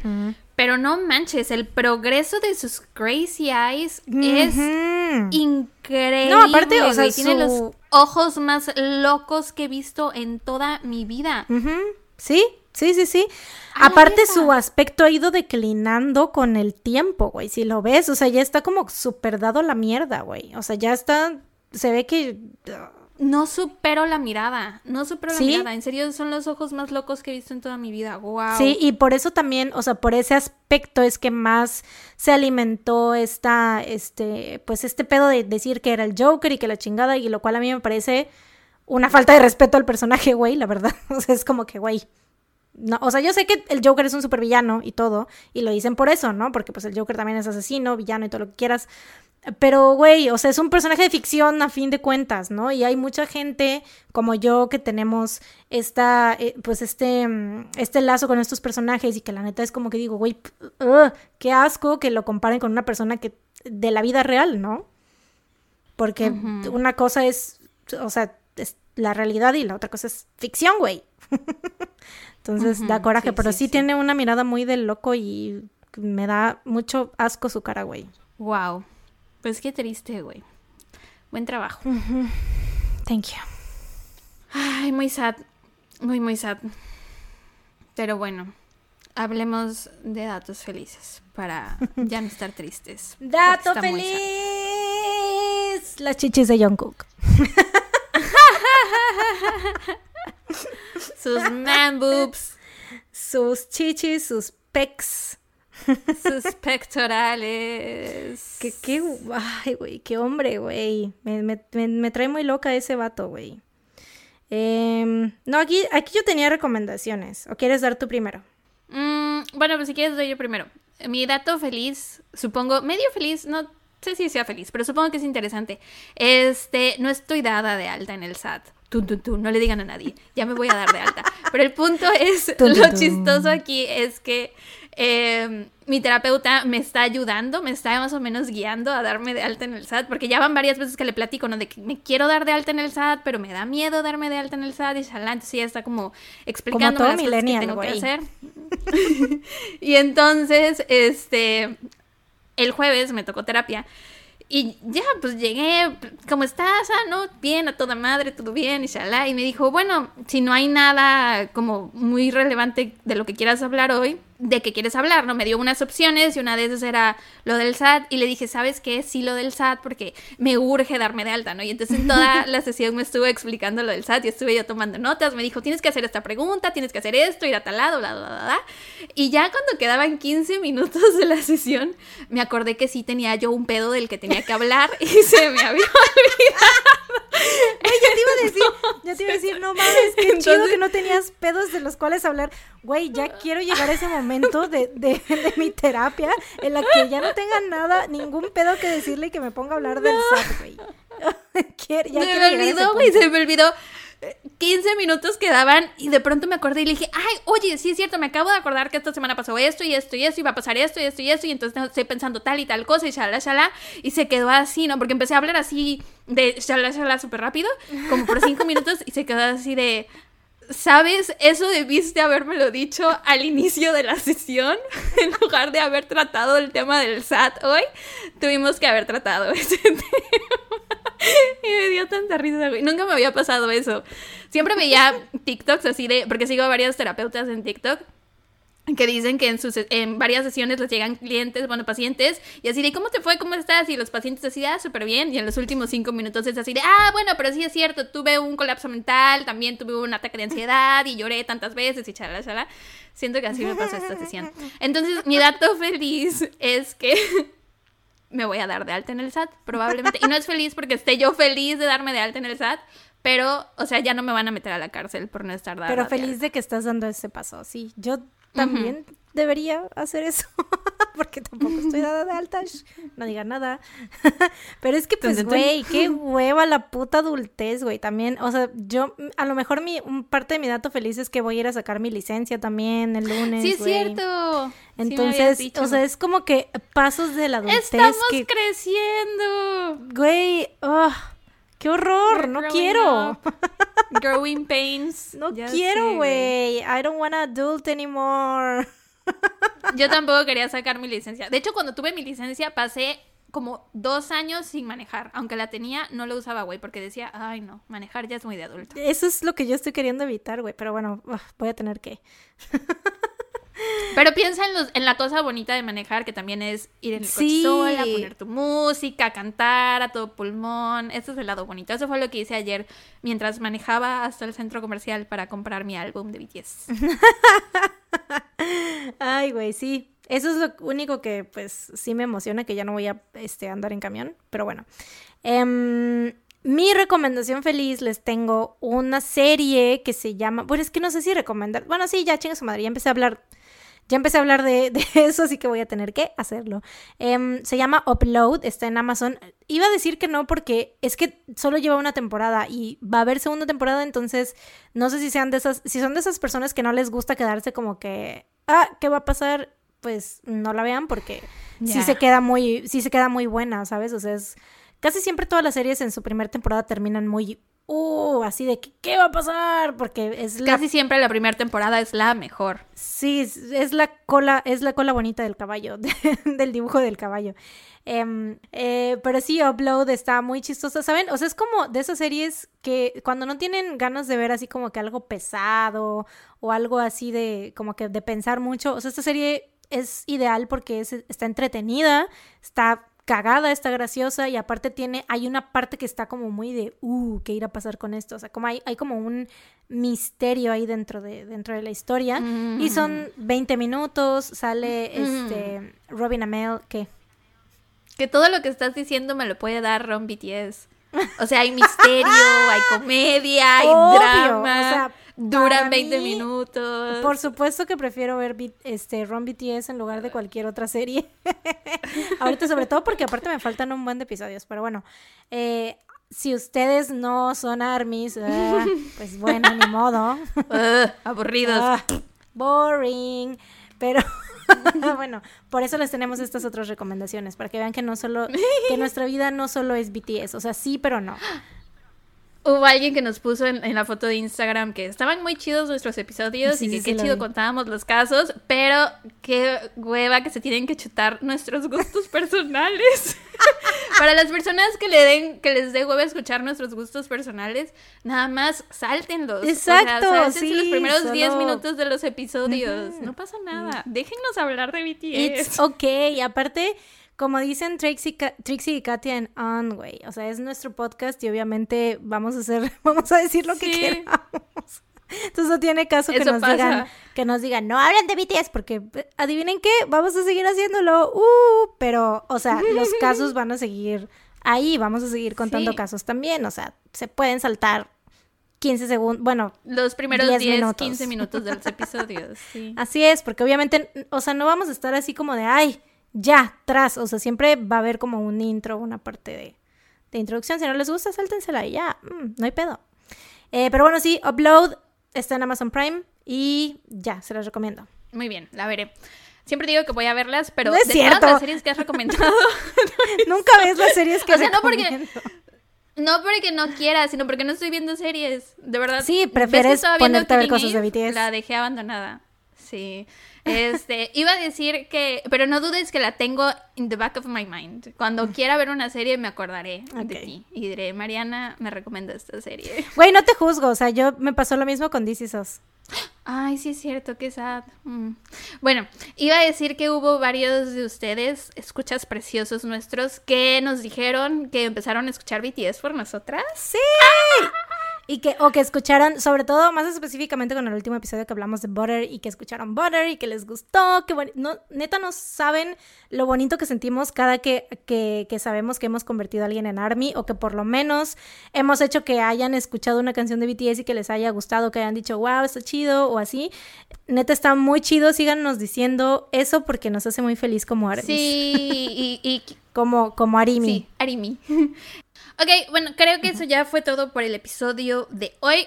Si no me equivoco, el próximo episodio es el, el especial de Patreon, según yo. Es el segundo del mes, porque este se va a subir ya en junio. El siguiente es el de Patreon. Ya toca. Sí. Así que la próxima semana no nos estén esperando porque no vamos a llegar, no estaremos aquí. Si nos quieren escuchar, estamos en Patreon, ya saben, a partir de 3 dólares podrán tener acceso es. a el episodio extra que saldrá el próximo miércoles y a todos los demás episodios extras que hemos subido. Así es. Y pues ya saben, nos escuchan en dos semanas aquí en todas las plataformas em, con otro episodio más de su podcast favorito. Mientras tanto, cuídense. Y recuerden, no salgan de No salgan de casa. Tun. Decidí adaptar el rol de el ¿cómo se dice? De, de la voz grave, ¿cómo, cómo es? Este decidí adaptar ese rol, ese papel. Gracias. Muy bien. Sí. En este escenario soy soy Taeyong y tú eres Jimin. Tun tun tun. Bueno, bye. Ya, bye. Bye. Ya, bye. Get it, let it roll. No es cierto.